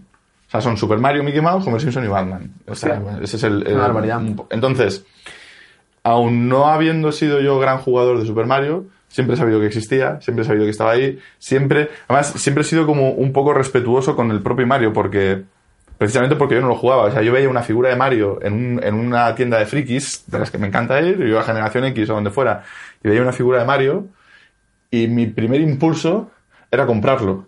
El, el segundo impulso era, no lo compres que no has jugado. No sea- no- claro, no seas posturas. Entonces, no te pongas un Super Mario en casa, porque luego te van a decir, hostia, tío, qué guapo, eh, ¿cuál el Super Mario World? No, no, mira, no, he jugado a ninguno. A mí me gusta el bigote. Entonces, ¿cuál era, cuál era mi tercer impulso? Le compraba uno a David. Yo tengo uno, lo tengo todavía en la agencia, que me lo compraste, me apareciste un día por la mañana con él. Mira, mira, me, trajo uno que está saltando así. Tenía- Lo, tengo, lo tenía, ahora no, ahora no lo puedo poner, ahora no lo puedo poner encima de, de la, del iPad. No lo puedo poner encima del iPad porque los han hecho ultra fino. los Eso es, puta. eso es, pero, Claro. pero eran tales mis ganas de comprarlo como icono que busqué A alguien busqué a que- quien sí, comprárselo. correcto, efectivamente, efectivamente. Sí, sí. Yo tengo- ese señor me regaló a mí un Super Mario. Entonces, eh, es cierto que, bueno, no, no, no he tenido mucha relación con Mario, pero siempre he sabido que era, que era el dueño y señor de, de- ya no digo de los videojuegos, sino de la factoría del entretenimiento mundial. ¿no? Hombre, que Japón la haya escogido para presentar cuando hicieron el anuncio en el último Sí, en los- Juegos en las Olímpicos. Olimpiadas. Que salga allí el presidente o el primer ministro, como sea, vestido de Super Mario de una tubería en mitad del Es su icono estadio mundial, de- tío. Sí, es un en la mundial. ceremonia de clausura de los Juegos de Río. O sea, eso es. Es que, es que no sé, a mí me pareció. Y vamos, yo estaba ese día emocionadísimo. O sea, me pareció espectacular. Sí, sí, lo es, lo es. Yo, y ya así después damos paso para, para la pausa musical, yo me acuerdo, bueno, yo me acuerdo que el primer Super Mario que jugué, de- el- bueno, yo jugué el primer, primer Super Mario que jugué fue el 3, dije antes, Super Mario Bros. 3. Pero yo jugué al Super Mario Bros. al original al 1, a la versión de Game Boy, que me sigue pareciendo a día de hoy la, la mejor versión. Ajá. Jugué con la Game Boy y tal. y yo me acuerdo que nunca ¿eh? me lo terminé de niño, nunca. Pues eso es una historia eh, que se repite constantemente con los juegos de la infancia, ¿no? Complicadísimos de terminar, ni te lo terminabas y demás. Y nunca me lo terminé, nunca me lo terminé, y seguí durante toda mi vida como si encontrándome con él, porque todavía tengo la Game Boy, intentando terminarlo. Y me acuerdo que cuando yo tenía como unos 14 años o 15 años, yo ya fumaba, me acuerdo. ¡Oh! Yo ya fumaba, yo ya andaba por ahí, ¿sabes? Pity Game Boy, tío. Y mis padres me dijeron unas navidades, eh, vamos a ir a Ponferrada a ver a unos amigos en estas navidades, te vienes con nosotros. Y yo era, hostia, tío, quería ir por ahí con, los chavalas y tal, quería ir a fumar unos pitis. y me llevan mis padres con ellos. El último viaje que hice con ellos allí, en plan, yo ya, mm, un adolescente muy problemático. Ya entraste de no, además. Claro, tío, y me tuve que ir allí a estar en un piso. Yo, tío, yo no quería ir a ningún lado, ni a ver un bien viviente, ni a tomar nada, tío, yo ni nada. Entonces, yo me acuerdo que llegué a aquel piso de aquellos amigos de mis padres y tenían en la mesita de la tele, lo típico, una cestita con una Game Boy verde, mini, una Game Boy verde mini, que la tenía del, el- uno de ellos, el marido y tal de, de los amigos de, de, de mis padres, de tal, y tenía el Mario puesto. Y me lo terminé ese fin de semana. Venga. Así como llegué, que no hablaba con nadie, que no quería saber nada, me senté en el sofá, miré la cesta de mimbre, tenía la consola tal, lo cogí y, y estuve haciendo, porque no podías guardar. Estuve, Claro. haciendo, estuve haciendo varios intentos, como pillándole tal, y cada, cada vez la partida más larga, cada vez la partida más larga, y fue como un fin de semana de cuatro días, de estos largos, medio puente y tal en Navidades, y cuando me fui de allí, el último día, me lo pasé. Saliendo de casa. Salí de allí, y al final tengo un, un recuerdo guay asociado y un check hecho ahí en mi vida partiendo de algo que no me apetecía una puta mierda que era irme ese fin de semana en lugar de estar con mis colegas allí eh, en el pueblo a, a casa con Mira tú ahora te hizo ese fin de semana. ese ¿eh? fin de semana Sí, lo sí. voy a recordar toda mi vida ya emocionado pues vamos a hacer una pausa musical y a la vuelta el amigo Alfonso nos va a contar por qué cree que Super Mario Bros 1 1 es el mejor videojuego de la historia Alfonso, que te toca. Pues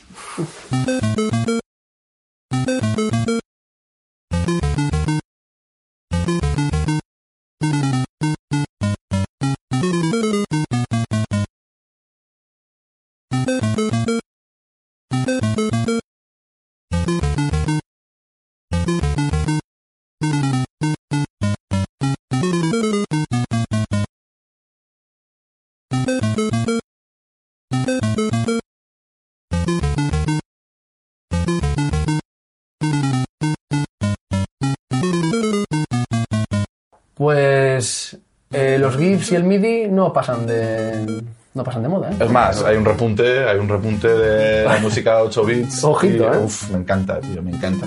Hay, hay, hay un artista que no recuerdo el nombre, pero mira, lo, lo- me, me lo tengo que poner en los comentarios del... Me comprometo a poner en los comentarios de- del Cashbox, Evox y compañía, eh, que, hay un- que, que está haciendo música con sonidos extraídos de Mario, de Zelda, qué guapo. tal, tal, y está haciéndose temas buenísimos con cajas de ritmos eh, a base de los sonidos de, de otros juegos. así Yo he visto a gente hace años ya pinchando con la Game Boy. O sea, utilizando la Game Boy como un pequeño sinte al lado para colar sonidos dentro de lo ¿Cómo? que estaba. Sí, sí, sí. Sí, Hay un montón. Sí, hubo una época que se puso súper de moda llevarse la Game Boy, que aparte estéticamente la Game Boy original es una la cosa más bonita del mundo. Y si le metes el ojo ese, la cámara, ¿cómo Sí. se llama? Game Boy Cámara se llama. Buah, eso tiene una anécdota divertidísima. Vamos a hacer una cosa hoy que nunca hemos hecho y que es de justicia.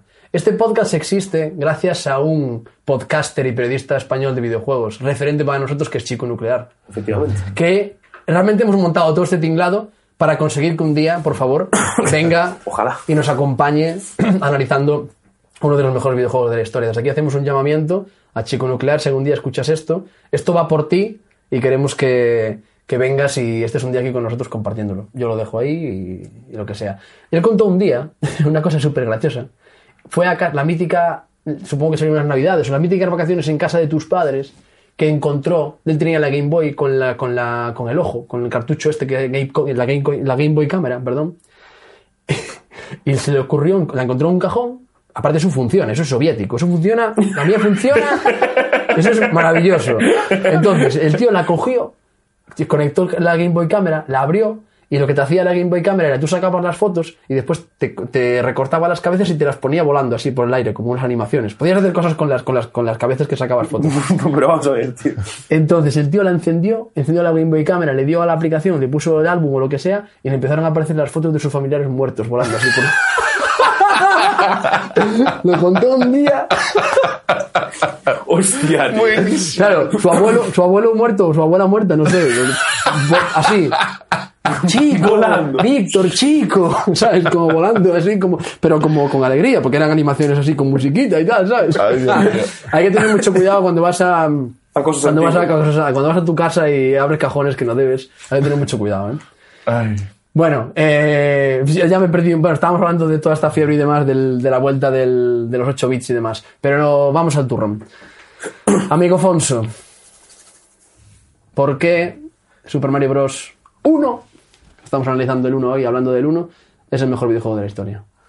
Bueno, porque es uno de los juegos más inteligentes de la historia. Y quizá de largo, porque hay tantísimas ideas metidas ahí dentro, sobre todo para el año en, en el que está hecho, que es alucinante. Em, de, de hecho, son tan alucinantes las ideas que hay que siguen siendo casi la unidad básica de- del videojuego a día de hoy. Tanto los saltos, lo de saltar encima de las cosas y tal. Hay un montón de enemigos carismáticos, los, las, las, las tortugas, los cupatrupas, después los Basibitel o algo así creo que se llaman, los que son como más son como más ar- armados de alguna manera, están como más acorazados. Sí, ah, sí, sí, sí, sí, que también salen están en este, sí. Sí. Sí, sí, sí, hay un montón, bueno, los- Entonces, le saltas encima y los no- no te Goombas, Claro. puedes cargar, eso es. hay un montón de ideas de la hostia. El, el traje de, bueno, el traje de, de- de fontanero lanzallamas, cuando coges la flor y puedes Sí, sí. bolitas de fuego.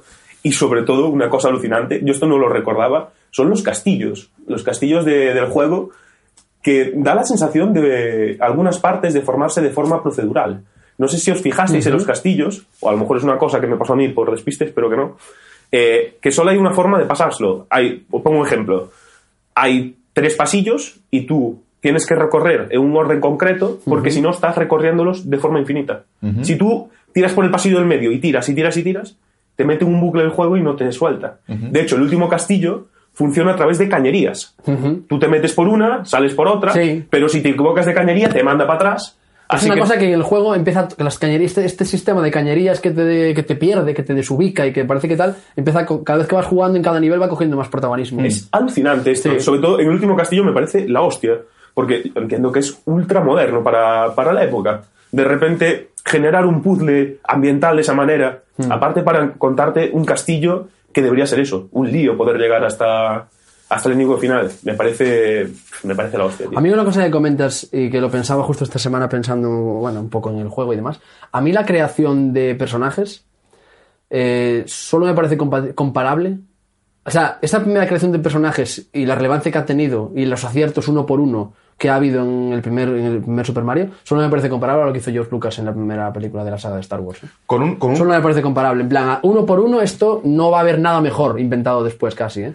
con, con una capa de dificultad para, para el, el videojuego y es que todo el diseño de personajes tenía que responder a caber dentro de un cartucho con los bits que tenía. Efectivamente. Es decir, si nos fijamos, por ejemplo, en, en- en los diferentes, eh, ya no solamente personajes, sino también elementos dentro del juego, eh, muchos son lo mismo con diferentes colores. Por ejemplo, la setita gris, que no, o sea, perdón, la setita marrón, que no recuerdo cómo se llama. Los Goombas. Los Goombas son la misma seta que te comes para crecer. Sí. Que por cierto, esa seta se llama. Ay, ¿cómo se llamaba esta seta? Eh, lo tengo por aquí apuntado. Yo solo Sí, mientras lo buscas también, por ejemplo, los arbustos son Los los, arbustos mismos son que las nubes, etcétera. A eso también me refería en parte a lo de la inteligencia. Es, los corsés eran tan grandes, pues los corsés creativos Sí, y sí, técnicos eran tan grandes que eh, los, los juegos son un milagro, literalmente. Llegar, llegar a, a poder entender que esos píxeles moviéndose son un fontanero, bla, bla, con bigote, y, y- y cómo se mueve y lo preciso que es. Habla del bigote. Es un- ¿Por qué tiene bigote? Bueno, tienen bi- bigote, dicen para. Se cuenta que es para co- conseguir una referencia de que eso es su cara, Claro, básicamente. Porque claro. sin, era demasiado difícil en Pixel eh, que una boca pareciera una boca, así que buscaron una cosa un poco más icónica y que fuera más fácil de representar con, a través del Pixel, así que se quedaron con el bigote. Al igual que el gorro. El pelo era demasiado difícil de animar, entonces eh, decidieron ponerle un gorro a Mario. Es Pues, que es justo precisamente lo que estábamos hablando antes, ¿no? Como todas esas limitaciones técnicas, las que a priori son una debilidad, le dan la vuelta, lo transforman en una fortaleza brutal y pasa a haber un bigote hipericónico, una gorra hipericónica, los, las setitas que se han mantenido el diseño de la setita para siempre, eh, es decir, al final hay un ejercicio de inteligencia brutal, de Brutal. todo eso, brutal. Y que permanece mucho en el tiempo, insisto. Es, es una locura hasta, hasta dónde llega y la diferencia que tienen todos los juegos, o muchos, muchos juegos. Antes hablábamos, por ejemplo, de Sonic.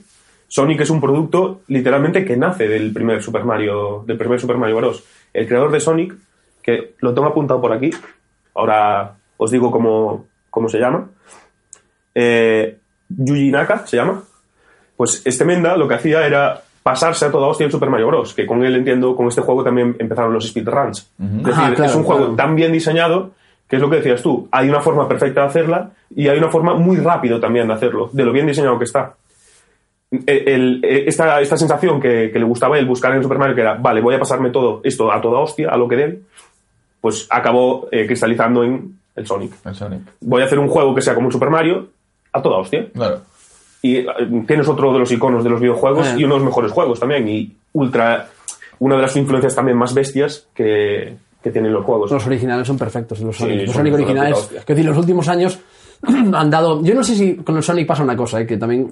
Que no sé si han dado muchos bandazos y han fallado mucho, o simplemente que es un producto destinado a niños y no lo entendemos. Puede ser. Porque creo que están muy centrados en los niños. Habría que verlo, habría que primeros- verlo ahora siendo un niño para, para claro, entenderlo. pero los tres primeros son increíbles. O sea, hay, son hay cosas más inteligentes todavía, me parece. ¿eh? Eh, consiguieron hacer puntos de guardado. Bueno, yo, al pasármelo en la consola virtual de la Switch, fui guardando. Claro, Porque es ahí. un juego ultra difícil a día de hoy. Sí, porque tienes sí. que pasártelo no con una vida, pero sí con un continúe, para que nos entendamos todo el mundo. No tienes ningún continúe. O sea, si tienes cuatro vidas, te lo tienes que pasar con cuatro vidas más las que consigas durante la partida. Yo fui guardando y cuando palmaba, pues iba tirando. Para básicamente no, no tirarme 15 horas pasándome un juego que se puede pasar en una hora o 50 minutos, no sé lo que puede durar. Pero fueron tan inteligentes al diseñarlo que metieron unos atajos que tampoco sé si existían hasta, este- hasta ese momento en el mundo del videojuego. Yo descubrí alguno por casualidad. Los Wicked Stones, esta o. No, No, es no, otra no, cosa. no, no. Eh, tú de repente. ¿A lo eh, que ir por arriba? Sí, tú vas Ah, por arriba, claro, claro, yo pero fui- te metes por una tubería y apareces Sí. en el mundo 5. Correcto. Sí, claro. A lo mejor en el 3. Correcto, correcto, sí, sí. Claro, que yo creo que no deja Warped, de- Warped Zones, creo que se llama. Se llaman Warped Zones, eso. Warped Zones se llama. Puede sí. ser. Al final, lo que no deja de ser son unos puntos de guardado rudimentarios, unos checkpoints eh, rudimentarios que te acercaban a. Vale, no te vuelvas a comer toda esta parte, Sí. Que, que es una putada que la tengas que hacer cada vez que, que tienes de. Es increíble que ya lo hiciesen en ese juego, porque Brutal. a mí me parece la típica, ese juego se parece la típica cosa cuando intentas reinventar algo ya, ¿sabes? Aportarle algo, pero Eso ya es. era el primer producto y ya jugaba Ah, Jugaba más. a más. a Como hablamos aquí una vez de la larga marcha, ¿no? Ah, sí, sí, hablamos. sí. Como la larga marcha siendo, creo, el primer Battle Royale de la historia, ya parece que haya desechado el Battle Royale y haya querido hacer algo más moderno. Porque se lo lleva a, en vez de pegarse tiros, ¿por qué no los ponemos a andar? Es una sofisticación. Esto es igual, tío. ¿Cómo puede ser que, que es justo lo que dices tú, que, que parezca que va un, poso- va un paso por delante Claro. de los puntos de guardado sin haberlos todavía? Sí, sí, sí, Es sí. increíble. curioso esto. Es increíble. Oye, por, por, porque no se quede ahí tal, la seta, la seta que, de la que estábamos hablando, que, que es el mismo diseño para tanto para los muñequitos que, que te tienes que cargar como para la que te hace crecer, es la manita muscaria y es curioso porque esta manita muscaria es una seta alucinógena, es que tiene cantidad, tiene cantidad de detallitos, es una seta alucinógena que cuando te la tomas, eh, te genera una reacción que se llama, creo que microtopsia o algo así, que es que tienes la sensación de que todo lo que te rodea es más pequeño. ¡Guau! Buenísimo. Y es Claro. justo la seta que cuando se come Mario, prop, prop, prop, crece. Y la habilita para hacer otras cosas. Es que ahí habría jóvenes, además metidos en los videojuegos, entiendo, que serían rollo alternativos y tal. Estarían, bueno, es la época del ácido y eso, ¿no? Y, Eso es, y los alucinógenos y toda esta cosa. Y entiendo que lo hayan querido, querido meter. Qué guapo, en verdad. Buenísimo. Pues, eh, ¿algo más que aportar o quieres que pasemos aquí al compañero? Por que favor. Geray hoy viene. Oye, Geray, hay que decir que se lo ha currado un montón. Como siempre. No, tío, es que ¿sabes qué pasa? Que me tengo que venir a sentar aquí con vosotros dos que sabéis mucho, tío. Entonces es como el arco de Maquiavelo, ¿sabes? Tengo que, tengo que apuntar siempre lejísimos para quedarme en mitad camino, tío. No, no, todo lo contrario, lo estás haciendo muy guay, ¿eh? Muy bien, muy bien. Muchas gracias, chavales. Cuéntanos por qué crees tú que desde tu perspectiva, que es interesante precisamente la perspectiva de alguien que a lo mejor, eh, igual, pues seguramente sea menos subjetivo, ¿sabes? Ya, puede ser, puede ser. He de decir que probablemente vengo a decepcionarte un poco con esta, a con esta, porque creo que estoy ya dando una visión un poco más cercano a, a lo que vería un tío que juega mucho videojuegos que, que a lo que haría un tío como yo. Eh, sí, pero a mí hay una cosa que me llama mucho la atención, porque decía, decía Afonso, hostia, mi- me, me seduce mucho la cantidad de cosas nuevas que aparecen en, en este videojuego, ¿no? Y a mí una de las cosas que me seduce es cómo todas estas cosas nuevas se incorporan a través de una única mecánica, que es el salto. Es- Ya es brutal. Ma- Super Mario va de saltar. Sí, sí, sí, sí. Y de hecho, todos los Super Marios empiezan igual. Más, empiezan igual. Es como tú empiezas justo en el borde izquierdo de la pantalla. Lo que tienes por delante es lo que da de pantalla de tramo hacia adelante. Tienes arriba tres ladrillos. De uno sale una seta que te hace crecer. Otro te da una moneda. Y creo que el otro también te da una moneda. El juego no te explica absolutamente nada, no hay tutoriales. Y, y te lo está contando todo. Y ya en, en tres, cuatro movimientos te explica todas las cosas que te vas a encontrar en adelante. Lo primero es, vale, esto es un juego eh, que va hacia adelante en, en el desplazamiento lateral. Ab- vas hacia atrás, la pantalla Se- se va, frena. Se, va- se va frenando, Sí, sí. va comiendo el trozo que vas avanzando de una manera proporcional. Eso más es. o menos. Entonces, tú eh, vas hacia adelante, ves unos ladrillos en un lugar, presionas la A para ver qué pasa, salta. El salto genera una reacción que es conseguir una moneda en un ladrillo. En el siguiente ladrillo pegas otro salto. No, perdón. Antes vienen dos bichitos marrones. Sí, correcto. Siempre vienen dos bichitos marrones. Si te enfrentas a ellos sin hacer nada, mueres. Pero si saltas, matas a uno y matas al otro, Además está hecho el salto para que según des en uno, si le das un poquito para adelante, Pam, pam. Entonces ya te he explicado dos cosas. Uno, salto, consigues monedas. Dos, salto, matas setas. Entonces, en el siguiente ladrillo, pensando que vas a sacar una moneda, pegas otro salto y sale una seta.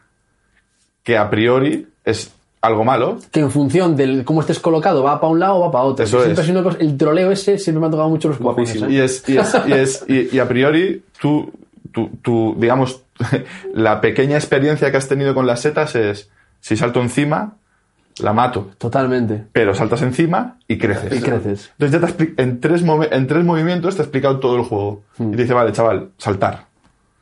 Entonces, ¿cómo se desarrolla todo un juego de ocho mundos, que son cuatro submundos por mundos, ¿no? Más Sí. o menos, una cosa así.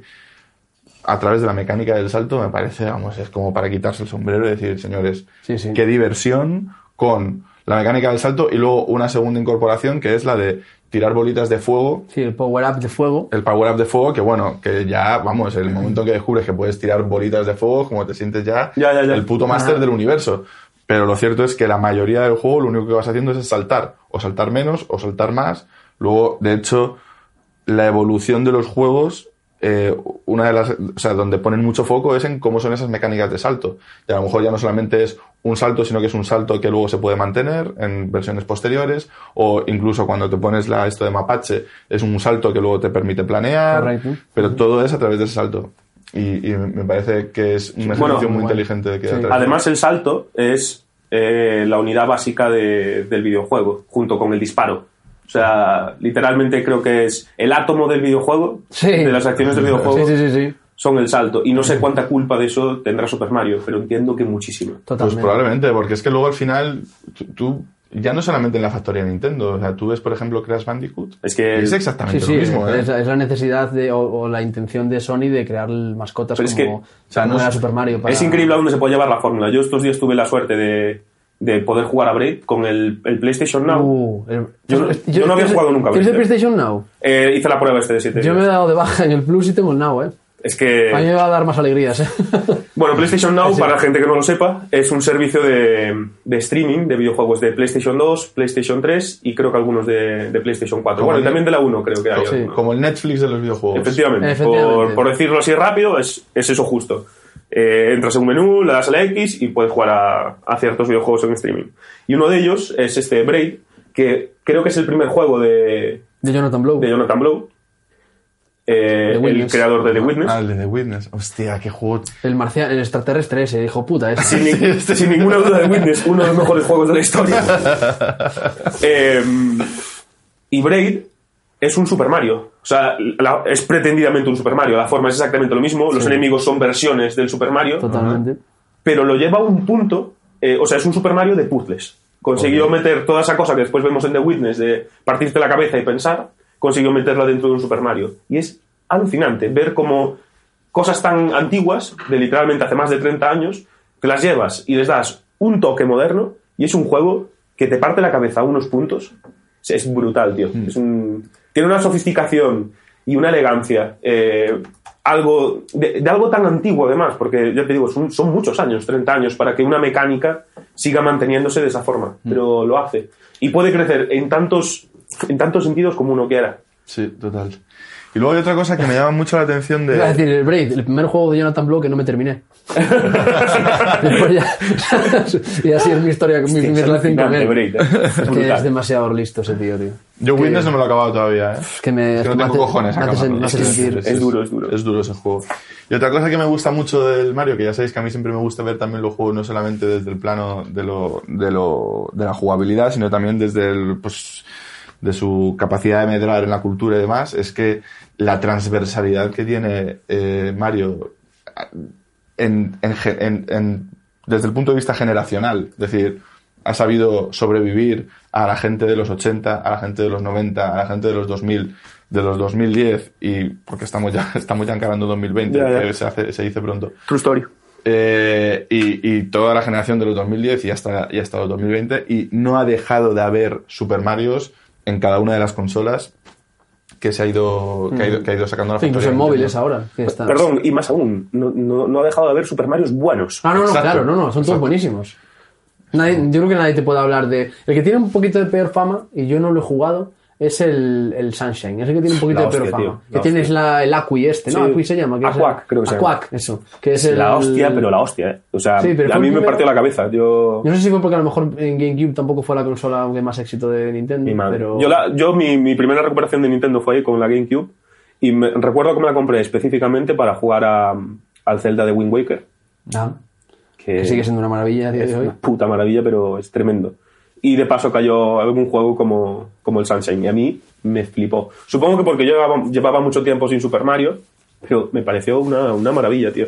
Una maravilla. Creo que es un juego más moderno que los tiempos a, a los que Claro, estábamos segura- acostumbrados. seguramente pasó eso. Seguramente pasa. Bueno, muchas veces pasa eso. Creo que tiene más sentido hoy ese Super Mario que el que tuvo en su momento.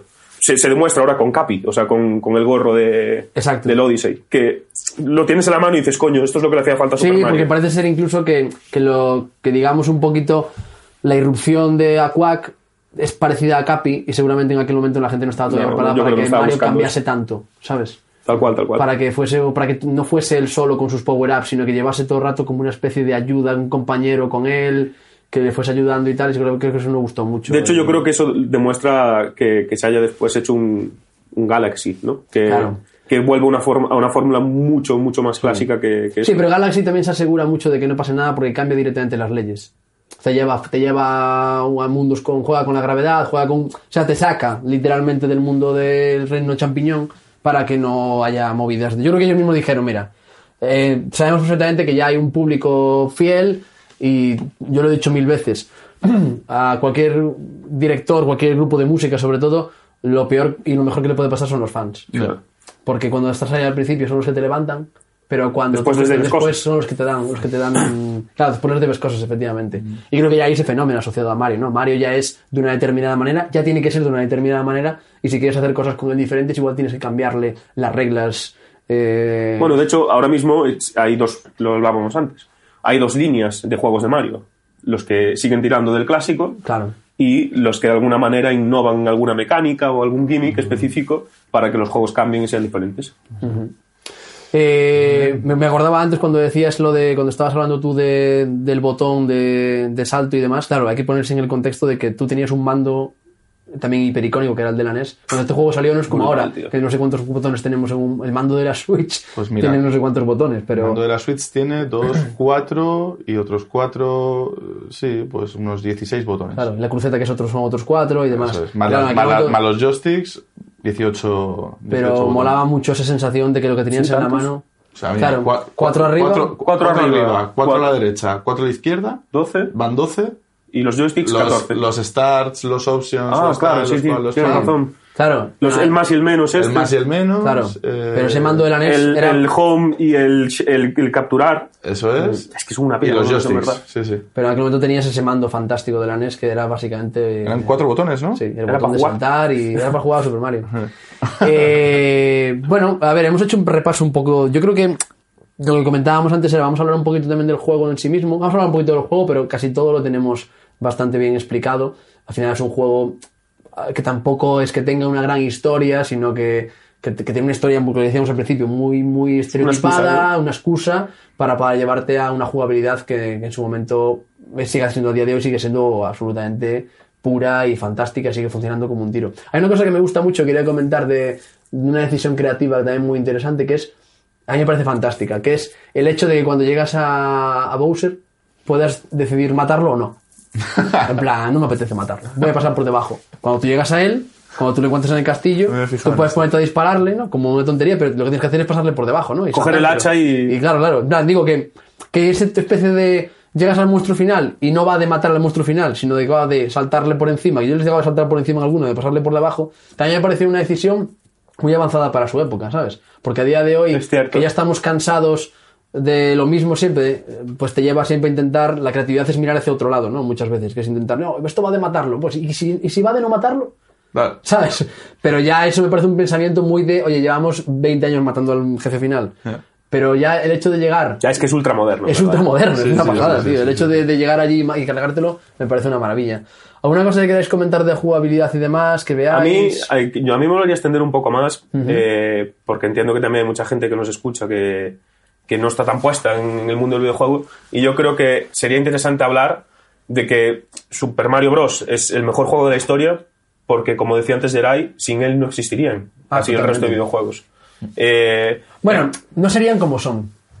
y quizá no existirían, ¿eh? porque Nintendo fue la encargada de, de levantar la industria. Sí. Eh, la industria del videojuego literalmente Bueno, fue un estuvo, éxito que generó, sí. estuvo a punto de desaparecer. Bueno, es que en el año 82 además hubo, hubo un momento en que se perdió gran, que- o sea, buena parte de la credibilidad de los videojuegos porque es que ya cualquiera hacía videojuegos. Claro. O sea, Coca-Cola se- diseñó, su propia máquina eh, con sus propios juegos. Creo que además Atari cometió el, el error que hoy se vería como código abierto, pero que en aquel momento se, fue, fue un error de, de no patentar la fórmula de sus juegos, ni, ni, el- ni en la programación que había detrás, ni siquiera de las propias máquinas. Entonces lo que hacía gente era, cogía el juego, cogía toda la base del juego, le cambiaba el front Los row, sprites, sí, sí. por así decirlo, y sacaba juegos nuevos que eran réplicas de juegos anteriores. Entonces de repente Y la industria... mirar que abierto las cosas, por ejemplo, que con la Spectrum en Europa era una consola que no solo servía para jugar, sino también para programar.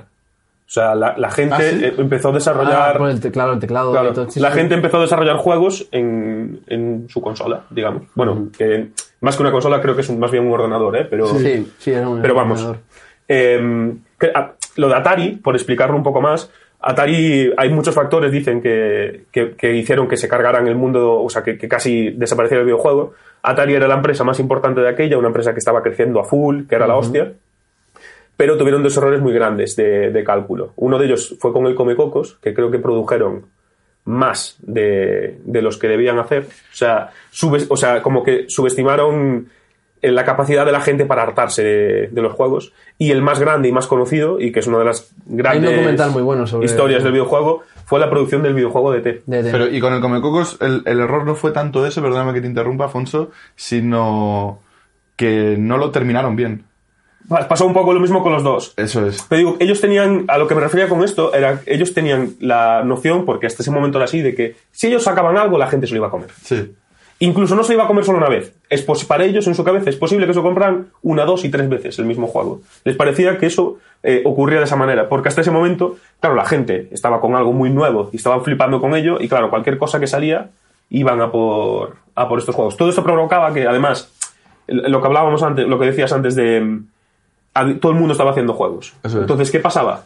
Que los padres se encontraban con una situación en la que iban a la tienda a comprar y los videojuegos, buenos o caros o de estudios, valían, voy a decir una cifra, ¿eh? 40 dólares, pero es que resulta que al lado había un montón de juegos baratos que valían 5 dólares, que los habían hecho cuatro fulanos en su casa. Entonces el padre que decía, ¿me llevo uno o me llevo ocho? Claro. Entonces aparecía en casa con ocho juegos, pero es que claro, los ocho juegos eran una puta mierda. Y eso al final acabó por crear una desconfianza con los juegos, porque tampoco había una industria del periodismo de videojuegos como hay ahora, Claro. en el que yo me compro una revista, estaban empezando todavía, me compro una revista y empiezan a funcionar de aquella, de aquella época, de hecho, como funcionan muchas ahora, que es como guía de compras. Entro y digo, oh, le dieron un 9 a este juego, venga, me lo compro. Claro, de aquella no había una industria aún que, que me pudiera aconsejar sobre esto. Y la información no estaba en internet como ahora. Bueno, a lo que iba, con la creación de este juego de T, obviamente cuando salió la película quisieron hacer un, un juego y aprovechar el tirón de una peli que, que es a día de hoy uno de los fenómenos más bestias Sí. eh, de, de la cultura. Eh, y eh, tuvieron que hacer el juego muy, muy rápido. Seis semanas fue. Seis semanas. En seis semanas tuvieron que hacerlo. Sí, correcto. Sí, en el documental te lo explican que está muy guay. Claro, Eh, fue una ¿Y locura. qué pasó? Que obviamente salió como salió. Salió regular. De hecho, dicen que es el peor videojuego de. Sí, el peor videojuego de la historia. Que hay, una, que hay una historia muy guapa con, con, con, esto, con estos videojuegos de T, que no sé si se produjeron 6 millones de copias. No, se arribísima, se, claro. se produjeron 6 millones de copias, se vendió uno. Devolvieron la mitad. No, no, no, devolvieron la mitad y los otros 5 que no vendieron los enterraron en Nuevo México. Nuevo México, sí, hay un... Álamo Gordo, creo que se llama el desierto o algo así. ¿no? Sí, bueno, que había una leyenda ahí, había una leyenda, había una leyenda, había una leyenda de que había unos videojuegos de T enterrados en algún sitio de Nuevo México. Y hace nada, unos años se en, descubrió. 2000 en 2010. Creo que tuvo Microsoft detrás de toda esa historia. En para 2010 enterrarlo. se entierran los que fue una cosa de... Sí, sí, sí. sí. Vaya locura. Qué bueno, tío, qué historia. Bueno, al final esto provoca que Atari quiebre, por lo tanto, imaginaos que... Hay que decir que el primer Mario Bros, el que hablamos antes de Jumpman, salió en Atari, en las Atari. Es decir, Sí. en un momento todavía Nintendo eh, creo que simplemente estaba desarrollando el juego, pero no estaba con sus consolas. Con sus propias consolas. con Sí, salió. Y es dos años después de esto, cuando Nintendo saca, saca la NES y, bueno, empieza a pegar ese repunte en el mundo de los videojuegos. Insisto, en Europa, paralelamente, se, había, de hecho, es la explosión indie, se, se le llama a esa época, porque se hicieron un montón de juegos ultramodernos en, en Spectrum que hasta el día de hoy también son muy, muy influyentes. Muchas cosas relacionadas con el rol. Obviamente los europeos y los americanos tenían gustos en algunas cosas muy diferentes y se tiró por cosas muy, muy distintas. Pero bueno, no fue hasta que Nintendo pegó el pelotazo con Super Mario que, que los juegos empezaron a remontar. Además, estos tíos consiguen una cosa y es que, por un lado, levantan la industria en todo lo que tiene que ver con lo económico. Creo que venden 10 millones de copias del Super, del Super Mario Bros., que es una animalada. Es una animalada. Es una animalada. Sigue siendo una animalada a día de hoy, ¿eh? Sí, no, claro, es que es una animalada Es hoy. que a día de 10 hoy es una burradísima. Vender 10 O sea, millones de copias de algo, Sí, sí, sí, sí. de algo, ¿eh? Sí, sí, 10 sí, millones sí. de copias de paquetes de arroz, a euro el paquete, Sale dinero, ¿eh? sale, sale dinero ahí, ¿eh? Sí, sí. Eh, entonces, en términos económicos, lo soportan, pero es que luego aparte también sirve para que de nuevo la industria establezca los, los límites o lo- o de, de- de calidad. Es decir, oye, es- es- como, como mínimo se tiene que parecer a un Super Mario. Y de ahí en adelante, entonces como que, bueno, vale, volvemos otra vez a, a tomarnos en serio la producción de videojuegos. De hecho, muchas empresas se van a tomar por culo porque no, no, alca- no alcanzan los niveles. O sea, no tendrían músculo o industria suficiente, ¿no? Para... Eso es. Aparte, pasaba una cosa en aquella época también y es que eh, a los desarrolladores de los videojuegos no se les daba crédito. Y, literal, no se le ponían los créditos. O sea, salía el productor, Cierto. salía el de la música, salía el de no sé qué y los desarrolladores no. Mm. Entonces hubo como una especie de pequeño sindicato de desarrolladores que lo que exigían era no, no, no, yo quiero salir los créditos y quiero llevarme aquí la parte del pastel en términos de reconocimiento mediático. Que Qué me- locura, ¿eh? Que me pertenece.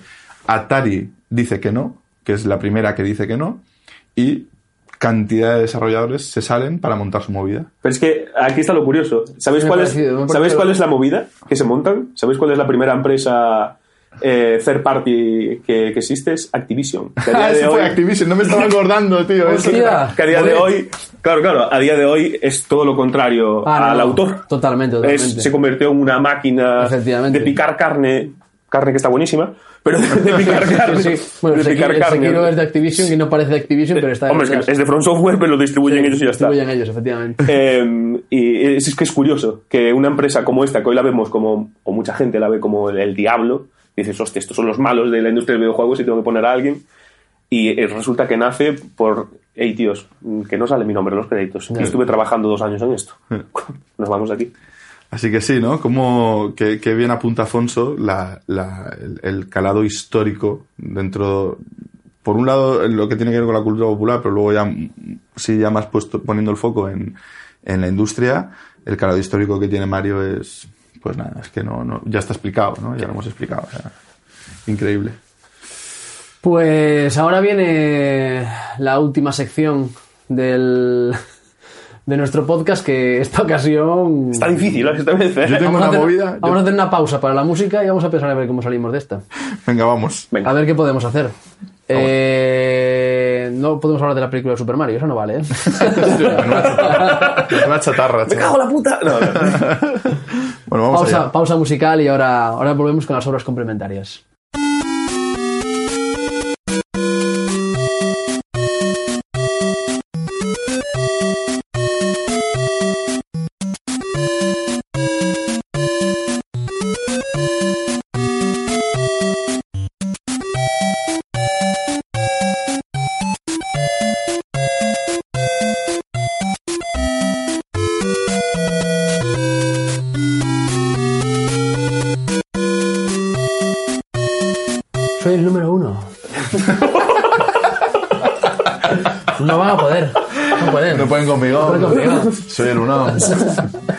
Los vueltos, los vueltos luego vuelves.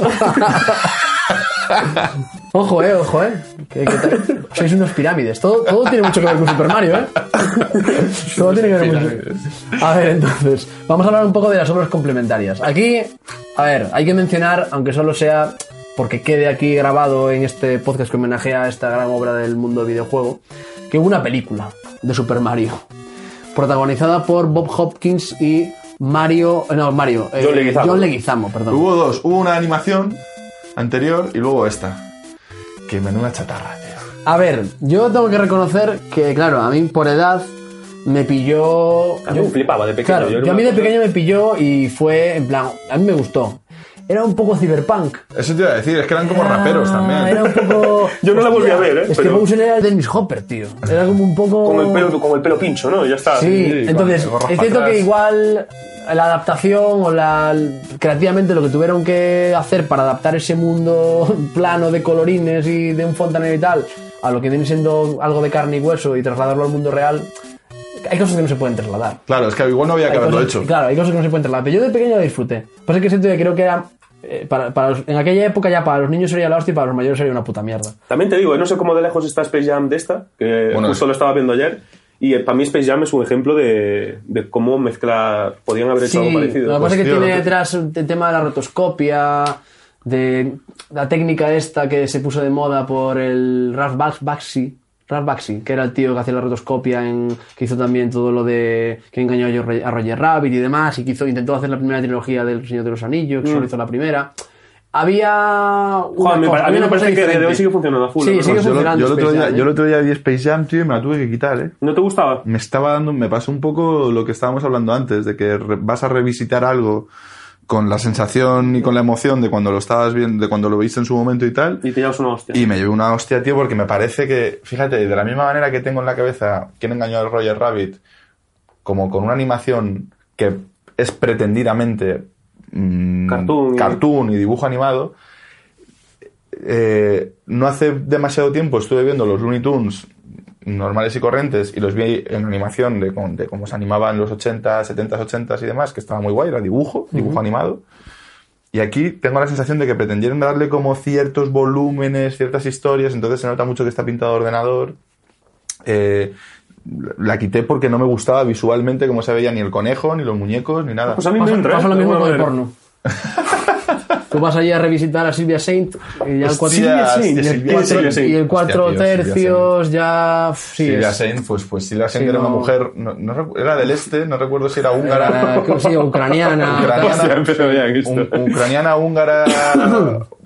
molaba verlo, pero sí, era. era molaba verlo Sí, sí. O checa, era checa.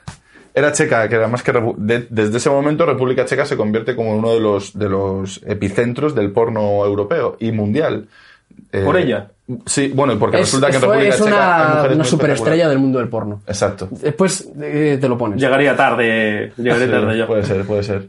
Y, y sí, bueno, seguramente ahora Silvia Saint, pues. claro ya tú vas ahí en plan con la nostalgia para intentar revivir aquello Y no, no va. pasa lo mismo con el conejo pasa lo Con mismo el conejo ni pasa lo mismo. Que te iba a decir que mm, vamos a empezar aquí con los obras complementarios. Venga, que hoy vamos a tener que hacer un ejercicio más creativo que nunca y vamos a tener que buscar la manera porque creo que no hace falta renunciar a esta, a esta sección para... No, hombre, no. ¿No? Todo lo No, contrario. Hay cositas por ahí, ¿no? Hay que reivindicarla, Hay que ponerse muy lateral igual, pero, pero muy interesante también. Pues, pues ¿Arrancas? arranco, pues arranco, arranco. Yo es que, eh, fíjate que dije, bueno, pues qué, les digo que la princesa prometida y... vine ahí como... Pues no digas así, joder, o sea, es que está guay. porque, no, vine buscando referencias como muy eh, directas, ¿no? Y lo cierto es que, claro, hablábamos de que, de que la historia es tan arquetípica que, bueno, pues hasta cierto punto no, no, no creía que fuera a descubrir demasiadas cosas trayendo un reflejo de una historia de bueno busca chica que, cap- que malo capturado eh, y, y ya está, ¿no? Ahora estoy pensando, por ejemplo, mentiras arriesgadas, pues podría ser, ¿no? Eh, por, por irnos metal. Sí. pero, eh, revisando un poco, revisando un poco mi memoria en mi cabeza, eh, he encontrado una historia, tío, que probablemente sea difícil que conozcáis, eh, que la canta un cantante, un cantador flamenco español muy famoso de la época de los 60 en España que se llama Bambino. Bambino, un saludo a mi padre si me está escuchando por aquí. Miguel Vargas Jiménez, eh, conocido como Bambino, era un cantador de flamenco que para que nos pongamos un poco en contexto sobre la calidad del mismo, eh, Camarón decía que era el mejor. Eso malo no era, ¿eh? Ojo, ¿eh? Y Camarón, ay, Camarón, perdón, Bambino tiene una canción muy bonita que se llama La pared. No sé si la podemos escuchar, la ponemos, no, la ponemos en post, ¿cómo hacemos? A ver, hoy no tenemos a Álvaro. Álvaro Villaro no puede estar con nosotros. Baja muy sensible, además. Eh, sí, muy efectivamente, justo hoy que queremos hacer aquí una mm, frivolité de ponernos un tema como si esto fuese la SER. Entonces, yo la voy a poner aquí, tenemos unos altavoces buenos. La voy a poner aquí y mientras la pongo intentamos así un poco a ver cómo suena y intentamos un poco que nos cuentes un poco por qué tú crees que esto vale la pena mencionarlo y, y- y durante, durante este podcast, durante el capítulo de hoy, ¿no? Vale. Voy a darle, lo siento por la gente y demás, que no sé, esto a ver cómo queda. Yo creo que... Sí, seguro casa. queda bien. ¿Le doy? Venga, dale. Vale, loco. A ver cómo queda esto. Bueno, tiene una introducción flamenca clásica. Exactamente no sabría decir si esto que vamos a escuchar es una bulería o... Es que no sé muy bien qué es. Soy un, completo ignorante. Pero esta es un temazo, sin duda. Y, y bueno, mejor, mejor que la escuchemos. Y que busquemos un poco las similitudes entre lo que pasa en la historia de Super Mario y lo que cuenta este hombre en esta canción.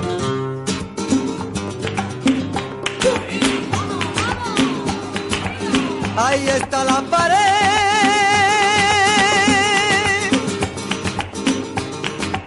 Ahí está la pared que separa tu vida y la mía. Ahí está la pared no deja que nos acerquemos. Esa maldita pared, yo la voy y yo la voy a romper cualquier día. Ya lo verás mi querer, tú volverás ese día.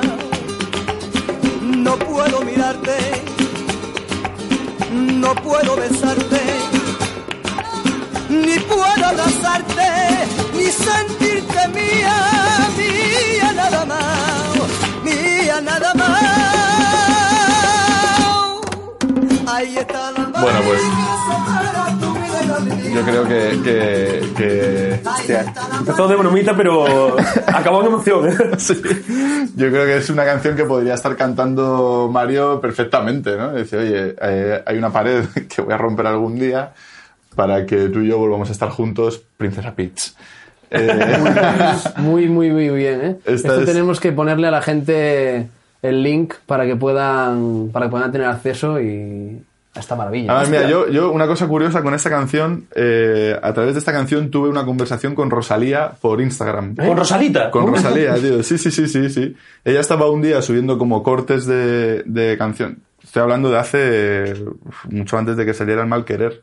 O sea, igual hace dos años o una cosa así. Hombre, pues sí que hacía Sí, tiempo. eh, yo la seguía y tal. De hecho, ahora os enseño las conversaciones si queréis. Y ella estaba subiendo, ella estaba subiendo cortes de canciones. Y yo le comenté a esta. Le dije, Bambino, me dijo. Le dije, Camarón decía que era el mejor. Y ella me contestó, es que lo era. Y bueno, no, sé, no recuerdo muy bien cómo más estuvimos hablando, pero sí, sí. Está guay, ¿no, tío? La gente pide captura de esto, ¿eh? Sí, sí, no, no, no, la, la vamos a subir, la vamos a subir. Fantástico. Esta Entonces, es, esta es mi Vivi, obra referencial. maravillosa, ¿eh? Yo a mí me parece que hemos empezado muy arribita, ¿eh? Yo tengo algo un poco más conservador, pero es, es para intentar hablar un poco de mi libro. ¿Voy yo o quieres ir tú? Como quieras. Dale, Yo simplemente he estado todos estos días también, cuando en los pasos de trabajo, cuando iba al baño, como siempre. es Classic. Cuando, cuando ya desconecto ahí, classic. Que, ¿Por dónde pillo yo esto? Y es cierto que yo tengo que reconocer que, bueno, sabéis, ya podéis imaginaros por estos últimos episodios, que es- básicamente es- me gusta mucho el cine y me gusta mucho ver películas. Películas. Y aunque parezca mentira, mi género favorito, si me tuviese que quedar con un único género, si tuviese, si tuviese que elegir alguno que se salvase de la quema, mi género favorito de la historia del cine son las comedias románticas. Me encantan las comedias Yo ya románticas. sabía este dato, así que... Yo no lo A ver, sabía, fíjate. Las comedias románticas que nosotros hemos vivido casi en nuestra generación, que nos han tocado, no son las comedias románticas que se hacían antiguamente en el Star System de Hollywood y que realmente tenían, tenían otra manera. No quiero hablar, entrar en el típico debate de comercial no comercial, porque Hollywood no sería Hollywood si no existiese la vertiente comercial y al final todo forma parte de lo mismo y se retroalimenta. Pero sí que es cierto que se trabajaba de una manera eh, enfocándose en hacer una comedia romántica como una pedazo superproducción que tuviese los mejores equipos, los mejores directores, los directores famosos de aquel momento y los artistas y los actores y actrices famosos de aquel momento y todo giraba en torno a crear un producto de calidad en el que la sensación fuese vamos a reunir a toda esta gente con muchísimo talento para hacer este producto. Y ahora no nos llegan de esa manera, no nos llega una fórmula que sabemos que funciona, que conecta con la gente, que conecta con que tiene una vertiente comercial facilona y demás, y es un producto que se ha quedado un poco descafinado y que ya no es aquella especie de reunión tremenda de talento y, y de- Aquel, aquel, Richard Gere y Julia Roberts. Claro, y, y bueno, y, y con Audrey Hepburn y con, y con, Cary- con Cary Grant, que tenía un montón de ellas, eh, bueno, etcétera, etcétera. Entonces, para mí, yo- es cierto que si en algún momento también podía colar un poco las comedias románticas aquí en nuestro podcast, es hoy que estamos ante Super Mario, que posiblemente sea una gran, una gran comedia romántica de aventuras. Ah, muy bueno. Sí. Para mí es una gran comedia romántica de aventuras, constante. Y a ver, yo he estado un poco repasando algunas de las que creo que podrían tener un poco de sentido por asimilación y por un poco por cercanía. Quiero hablar, quiero pasar por dos por, de dos por encima porque quiero simplemente recomendarlas. Pero quiero hablar de una en concreto que quiero que todo el mundo se vea. Venga, por favor. Una de ellas que me vino a la cabeza es Tras el corazón verde. Una película del 84 cuando yo nací de Robert Zemeckis, Regreso al futuro. Una producción Yo pues, tampoco la vi, ¿eh? Con gente realmente, con Alan Silvestri también, que es el compositor. Alan Silvestri es el compositor de la banda sonora de Regreso al Futuro. También es el compositor de la banda sonora de. Bueno, es un compositor reputado, pero ahora mismo podéis escucharle, por ejemplo, la banda sonora de Cosmos, del nuevo Cosmos, de la reedición de Cosmos, del programa de. ¿Cómo se llama el tío Es- que le presenta ahora? No, Morgan Carl Freeman. Sagan. ¿Era Morgan Freeman? No, de Carl Sagan. ¿De Ah, de? Carl Sagan, perdón. ¿Cómo se llama el.? Eh, Neil deGrasse es este. Correcto. Yo no lo sé, ¿eh? no la, lo, banda no lo veo, sonora, pero... la banda sonora maravillosa es, es, del- es un tío, vamos, que ha trabajado mucho con, con Robert Zemeckis. Es una película protagonizada por Michael Douglas y Kathleen Turner. Básicamente es una comedia romántica de aventuras de las que ya no se hacen. Hay otra que es maravillosa, con Cary Grant y Audrey Hepburn, que es Charada, que es, está dirigida por Stanley Donen, que es posiblemente uno de los dos o tres directores de comedias románticas más importantes y más reputados de la, de la historia del cine. Y la que yo quiero recomendar y que me parece que tiene más similitud y que me parece que es la, la mejor es Dos en la carretera, de Stanley Donen, del 67, con Audrey Hepburn y Albert Finney. Albert Finney, que es el señor mayor de Big Fish, el que... Ah, vale. Y que es un Super Mario cojonudo, además. Es una película en la que... Es una película que es como una especie de road trip sin, sin serlo, de road trip. Va avanzando por su vida al mismo tiempo que avanza en un viaje eh, en coche lleno de saltos temporales y lleno de momentos en los que llegan pero no llegan. y- Pero que moderno, ¿no? Sí, sí, es una maravilla. eh, fotográficamente es una maravilla. Hay una especie de Bowser que aparece en algún momento y que parece que va a truncar esta relación, pero no la trunca del todo. No, lógicamente, no de una manera tan malvada. Pero sobre todo, creo que si había que reivindicar alguna película en este momento, y me vino a la cabeza como es esta, ¿sabes? Y no busquéis tampoco similitudes y paralelismos con Super Mario.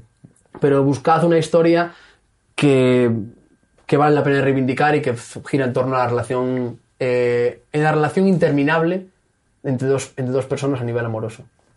De ahora sí, ahora no, ahora sí, ahora no, ahora puedo estar contigo, pero no quiero, ahora no quiero estar contigo, pero puedo.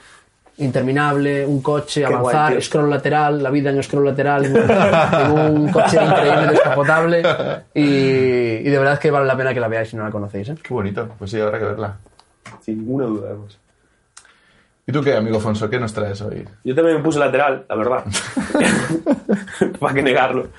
Y ya que, ya que Super Mario es una obra fundacional para, o quizá la gran obra fundacional del mundo del videojuego, pues yo voy a, en, en mi esquema básico de siempre, de cómic, libro y película, voy a traer las que son, creo, mis tres obras fundacionales en cada una de... O sea, las, las cosas que leí, veí o lo que sea, que, que provocaron que siguiera avanzando en ese mundo o que crearon un impacto lo suficientemente grande como para que quisiera ver más cosas, ¿vale? La primera peli que recuerdo que me, que me volviera loco eh, fue Jurassic Park. Guau. En, en parte creo que por miedo. Me daba un miedo terrible de pequeño. Me- lo pasaba entre mal, pero Sí, mal sí, bien. sí, sí, que tenía eso. Qué Sí, guay era Jurassic eso. Park. Yo la vi en el cine cuando era niño y no recuerdo, o sea, no olvidaré nunca ese recuerdo. O sea, es una cosa. Me impresionaba impactó, tío. muchísimo. el- Esa banda sonora, tío. y los dinosaurios, tío, cómo están hechos. Y, Y sigue funcionando a día de hoy. ¿eh? O sea, a día de hoy te la ves y. Y te la- y te la papas. Y, sigue siendo increíble. De hecho, otra vez insisto, uno de los pocos recuerdos de esos que tengo de, de mi infancia es el, el dinosaurio pequeño que abre como Sí. una membrana alrededor Sí, de su sí, cabeza y escupe sí. una cosa. Veneno. Eso era eh, la cosa que más miedo me daba de pequeño, Bueno, sí, seguramente. Probablemente ese sea uno de los momentos icónicos de, de la historia del cine. Sí, sí. De hecho, Sí, sí, sí. Alucinante. No, hay un paralelismo interesante con Super Mario con esta película. O sea, digo, no en plan racional puramente de es esta escena porque se parece a esta, sino en la simbología del Sí, producto. sí, sí, sin duda. O sea, lo que es lo que, la pureza y, y que sigue funcionando a día de hoy, tío. Y que van a pasar los años que pasen y sigue funcionando por alguna razón que casi no tiene explicación, porque tiene una conexión por otro lado que no es solo. eh, no, es que eso no es dinosaurio, no es de verdad, es por ordenador. En esta película da igual, tío. Es una maravilla. o sea, Una, una maravilla. Es que da y me dejó, ya, ya te digo, me dejó una impresión tan profunda de pequeño, me, me volvió loco. Claro. La siguiente no es tan, no es tan digna. La siguiente que, que me pasó con esto fue Independence Day, pero bueno, es otra peli que por algún motivo Perdón, estornudado. Pero ha sido un petardo. He, he intentado evitarlo todo lo un posible. petardo de tío, los no he que- podido, tío. es un petardo de los que tiras al suelo. Una De los de- bombeta. Una bombeta, pa. Pues por algún motivo también me volvía loco. Y también recuerdo una escena en la que hay como un cristal eh, en el medio entre un alienígena y un Ah, científico. Sí, sí, sí. sí. Que era otra de otras cosas que me volvía loco. De A ver, hay que, decir, hay que reivindicar a Independence Day. Independence Day fue un producto de su tiempo que funcionó como un puto tiro. ¿eh? a, a mí me volvía loco. Ya, yo hicieron una, veces, hicieron campaña, hicieron una- nosotros que nos dedicamos a la publicidad, hicieron una campaña de promoción mm, que se volvió, o sea, de, f- que era un fake, pero que a la gente le dejó estremecido, que es que estaba, yo la vi, yo la viví cuando era un niño y fue como, ¿qué miedo es esta? Tú estabas viendo una, una- la televisión tranquilamente y, y de repente había un avance informativo en Telecinco o en Antena 3 y el avance informativo es que habían est- establecido en Los Ángeles o en Washington, perdón, que era en Washington, un contacto con una nave alienígena que había aparecido en el cielo. Y te ponían footage de la película. Se hacía una guerra de los Eh, mundos. sí, hicieron la guerra de los mundos en moderno. Qué guapo, en verdad, ¿eh? Fue una película que en su momento creo que ha habido y, y sigue aguantando. Yo las veces que lo ponen en la tele, como estoy tirando en la tele y, y vaya haciendo... Pa'lante con ella, ¿no? Pa'lante con ella, ¿eh? Y doblada, ¿eh?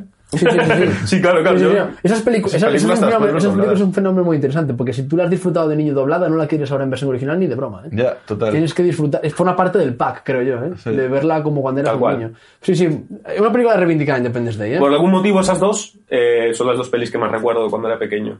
El, el libro que me hizo leer, como a supongo que la mayor parte de los niños de, de mi generación, fue Harry Potter. Que no sé si a vosotros coincidió un a, pelín más no- tarde ya. a mí Harry Potter y los Pokémon no me pillaron, tío. A mí me, A mí Pokémon me enganchó, Harry Potter no tanto, pero a mi hermano sí. A mí Harry Potter me, me enganchó en la primera comunión. De hecho, creo que tengo una de las primeras, una de las primeras ediciones, porque no es, no es Salamandra mi libro. Es, de- Ah, ¿no? es la anterior. Solo son los tres primeros libros, los tengo de una editorial diferente a, a otra, o Ojo, ¿eh? después los de Salamandra. Sí, que los de Salamandra eran con que era la portada amarillita Sí. y tal, ¿no? Es Los- las portadas son las mismas, lo que cambiaban eran, eran las letras. Eh, Pasaron a integrarle como unos rayos y tal. Eh, nada, simplemente recuerdo cómo lo leí además. Eh, en, en mi mente de niño de un verano ahí estaba súper aburrido y un día dije, venga, es que claro, la pinta que tenían los libros eran, era tan difícil para, para un niño, la pinta por fuera, de, Sí. sonaba muy aburrido todo. Y no entendía bien lo que significaba mago, pensaba que eran magos los de los que veía por la tele, no un mago, no, no era capaz de abstraerme a- sí, no un brujo, sí. No una persona con poderes, sino un mago normal, digamos, un mago de los, de los que hacen espectáculos de magia. Y pff, la, la impresión fue tan bestia. eh, recuerdo empezar a leerlo en el banco de fuera de mi casa y que se me hiciera de noche. Literal, leyéndolo. Aluciné con eso, Joder. ¿sabes? Y digo, ¿esto, ¿pero esto qué es, tío? Aluciné. Y tenía los tres primeros libros y los leí en nada. Y los seguí leyendo constantemente durante toda mi adolescencia, en bucle. No, es una cosa que... Y a partir de ahí, pues obviamente fui a, a otras cosas. Y por último, ya un poquito más mayor, diría que con 16 o 17 años quizá, eh, el primer cómic que me, que me partió la cabeza, había leído otros antes, obviamente Mortal Filemon y tal, pero lo que me partió de verdad la cabeza fue el, el odio de, de Peter Batch. No sé si lo, lo conocéis, esto. no. No, no. Va, es, es un cómic sobre la movida grunge de los 90 en Seattle, ¿vale? Y aluciné con eso, tío. Porque de repente me encontré con algo obviamente tiene, habla de drogas, de la vida de los jóvenes, de emborracharse, no sé qué, ¿sabes? De tener rollos, tal. Y claro, yo era una cosa a la que nunca me había enfrentado. El cómic underground, lo bueno que tiene es que habla de, tiene unas temáticas que están lejos de la cultura que te llega, cuando no te metes en la cultura que está por abajo de la cultura, digamos. Es la contracultura, casi. ¿Y qué pasó? Que aluciné con aquello, flipé. Me, me vuelve, bueno, a día de hoy me sigue volviendo loco, me parece uno de los mejores cómics de, de la historia de largo. Y también a partir de ahí, pues hasta ahora, a seguir leyendo cosas. Muy interesante cómo has tratado el tema de las referencias. Me gusta mucho porque no las has, tratado, no las has traído desde un punto de vista eh, puramente formal o racional o de similitudes, de paralelismos, ni de encontrar incluso eh, una especie de cosas conspiranoicas de que se parecen, que puede Sí. haber sido, ¿no? que se pudo haber, incluso pensando en el creador en que se pudo inspirar, sino que te lo has traído a nivel eh, vital y experiencial y de vivencias y de feelings puros y duros. ¿eh? Que, Me que puse lateral. Sí, no, no, pero es- yo creo que es hiper acertado, de, como decía David, porque yo creo que, que si a algo se le puede reconocer a Super Mario es esa capacidad de haber conseguido que mucha gente juegue a videojuegos, que mucha gente los esté creando, que, pues eso, ¿no? Que al final que se mete de tal manera en la cultura que, que, que deriva a todas partes. Super Mario, contigo empezó todo. Efectivamente. Mira dónde estamos. Pues eh, yo creo que nos ha quedado, nos ha quedado, lo- no bajamos de las dos horas, o sea, es imposible. Sí, no, Uf, eh, estamos ahí, estamos ahí, ¿eh? así. corta, corta, que estamos ahí. Somos así y no pasa nada, no pasa nada. Sí. Eh, nos ha quedado, creo que otra vez más un podcast en el que hemos hablado de todo lo que hemos querido, hemos disfrutado. Espero que todo el mundo lo haya disfrutado también. Ahora venimos con un, pequeño, un poco la parte de la promoción, donde nos podéis encontrar. Nos podéis encontrar en una cuenta de Instagram. Tenemos ya casi 80 followers. tío. Tenemos ¿80 ya? followers. No, en serio. Estamos cerca, estamos cerca. No, son pocos, ¿eh? Son, son pocos, tío. Pero es que, ¿sabes qué pasa? Que hacemos una cosa que... Es que sigue siendo un poco nicho, en realidad. Y Sí, que me la y que suda, Instagram, ¿eh? y que Instagram, no, y que Instagram no, no es el, posiblemente el sitio donde, donde Claro. que funcione. Nosotros tenemos apagones de un mes entre, entre contenido y contenido y demás. Tenemos que abrirnos un Bueno, MySpace, tío. MySpace, Nada, ahí sí y es donde está la mandanga. eh, Eh, nos puedes, sí. el nombre, perdón. Sí, estamos, eh, eh, nos podéis encontrar como el mejor videojuego de la historia, todo junto. Facilito, Facilito, rápido. intuitivo, Sí, tal. sí, sí, sí. Eh, también estamos en Cashbox, estamos en Evox, eh, estamos en, en, En iTunes. Yu- estamos en iTunes y estamos en YouTube. Y, y bueno, y, y estaremos eh, donde haga falta Para serviros. para serviros. Bueno, pues eh, muchas gracias a Afonso. Muchas Sí. gracias a Yeray. Y sobre Hoy- todo a ti, David. Muchas gracias. Hoy Velcro ha tenido cosas más importantes que hacer. Está con Álvaro. Está, está con Álvaro. Están- Y Álvaro no ha estado físicamente con nosotros, perdón, que te he cortado. Álvaro no ha estado físicamente con nosotros, pero estará en la parte de postproducción, así que también lo presentamos y le damos las gracias desde aquí. Yo quiero eh, hacer una última recomendación antes de irnos. Que es eh, una de los spin-off o de las cosas maravillosas eh, de Super Mario que, que nos ha dado Super Mario la saga, como de manera, en plan, bueno, sí, con una derivación del mundo de Super Mario, es el Super Mario Composer. No sé si lo conocéis. No, es, no, no. es- es el de- es uno. Ey, ¿De qué era esto? ¿De hacer camisetas? Hay- porque hay uno de hacer camisetas. Hay una cosa maravillosa que se ha convertido, gracias a Internet y al poder de la gente en crear cosas así a lo loco, eh, en, en Internet de manera completamente libre. Super Mario Composer fue una herramienta de composición de música que creo que se incluyó en la Super Nintendo, con música MIDI. Y tú colocabas en una especie de partitura las distintas notas, como haciendo un MIDI, y las distintas notas eran personajes de, de Es Super. increíble, tío. Total, que desde hace unos años hasta aquí es un juego que, que cuando salió no existía internet. O no, no había el boom. de- sobre todo, juego online no había. No es un juego, creo que era una parte, una funcionalidad. Podéis in- investigar. Lo importante, el poder de la gente en los últimos años se ha convertido en un fenómeno en YouTube. Coger todas las canciones que existan y que han existido de la historia de la música y que han sido famosas. Shine Bright Like a Diamond de Rihanna, Al Composer las mete, ¿o al? Composer las meten. Buscad cualquier canción que se os ocurra y que os guste de la historia de la música, de verdad. Yo, me- yo nunca he fallado, nunca me ha dado un resultado de que no existiese. Cualquier canción que queráis y ponéis al lado, ponéis Master of Puppets, Super Mario Composer. y vais a flipar con cómo trabaja la gente y el tiempo libre que tiene la gente para hacerse cascarse un tema de Metallica. de 8 minutacos en el Super Mario Composer y es una cosa absolutamente alucinante. ¿Vas a comentar tú algo de las camisetas o algo que Es que, querías? es, es que, bueno, es que eh, sí, hay otro que es de hacer camisetas. O sea, te podías hacer camisetas con. Sí, ¿Sí? brutal. Para, y, y era muy fuerte esto. Estamos volviendo otra vez, pero bueno. Eh, tú diseñabas la camiseta dentro del juego con Super Mario, pero hacías el diseño que se te de los cojones, la enviabas y te la hacían. Brutal. Por, por 40 dólares, una cosa así. Brutal. Bueno, me- como si me cobran 80. Sí, sí, sí, te la hacían. Buenísimo esto, ¿eh? Sigue funcionando. No lo sé, tío. Bueno, Ay. pues con esto os dejamos. Muchísimas gracias por escucharnos. Eh, nos lo hemos pasado muy bien otra vez. Sí, muy bien. Homenajeando al mejor videojuego de la historia que es Super Mario Bros. El 1.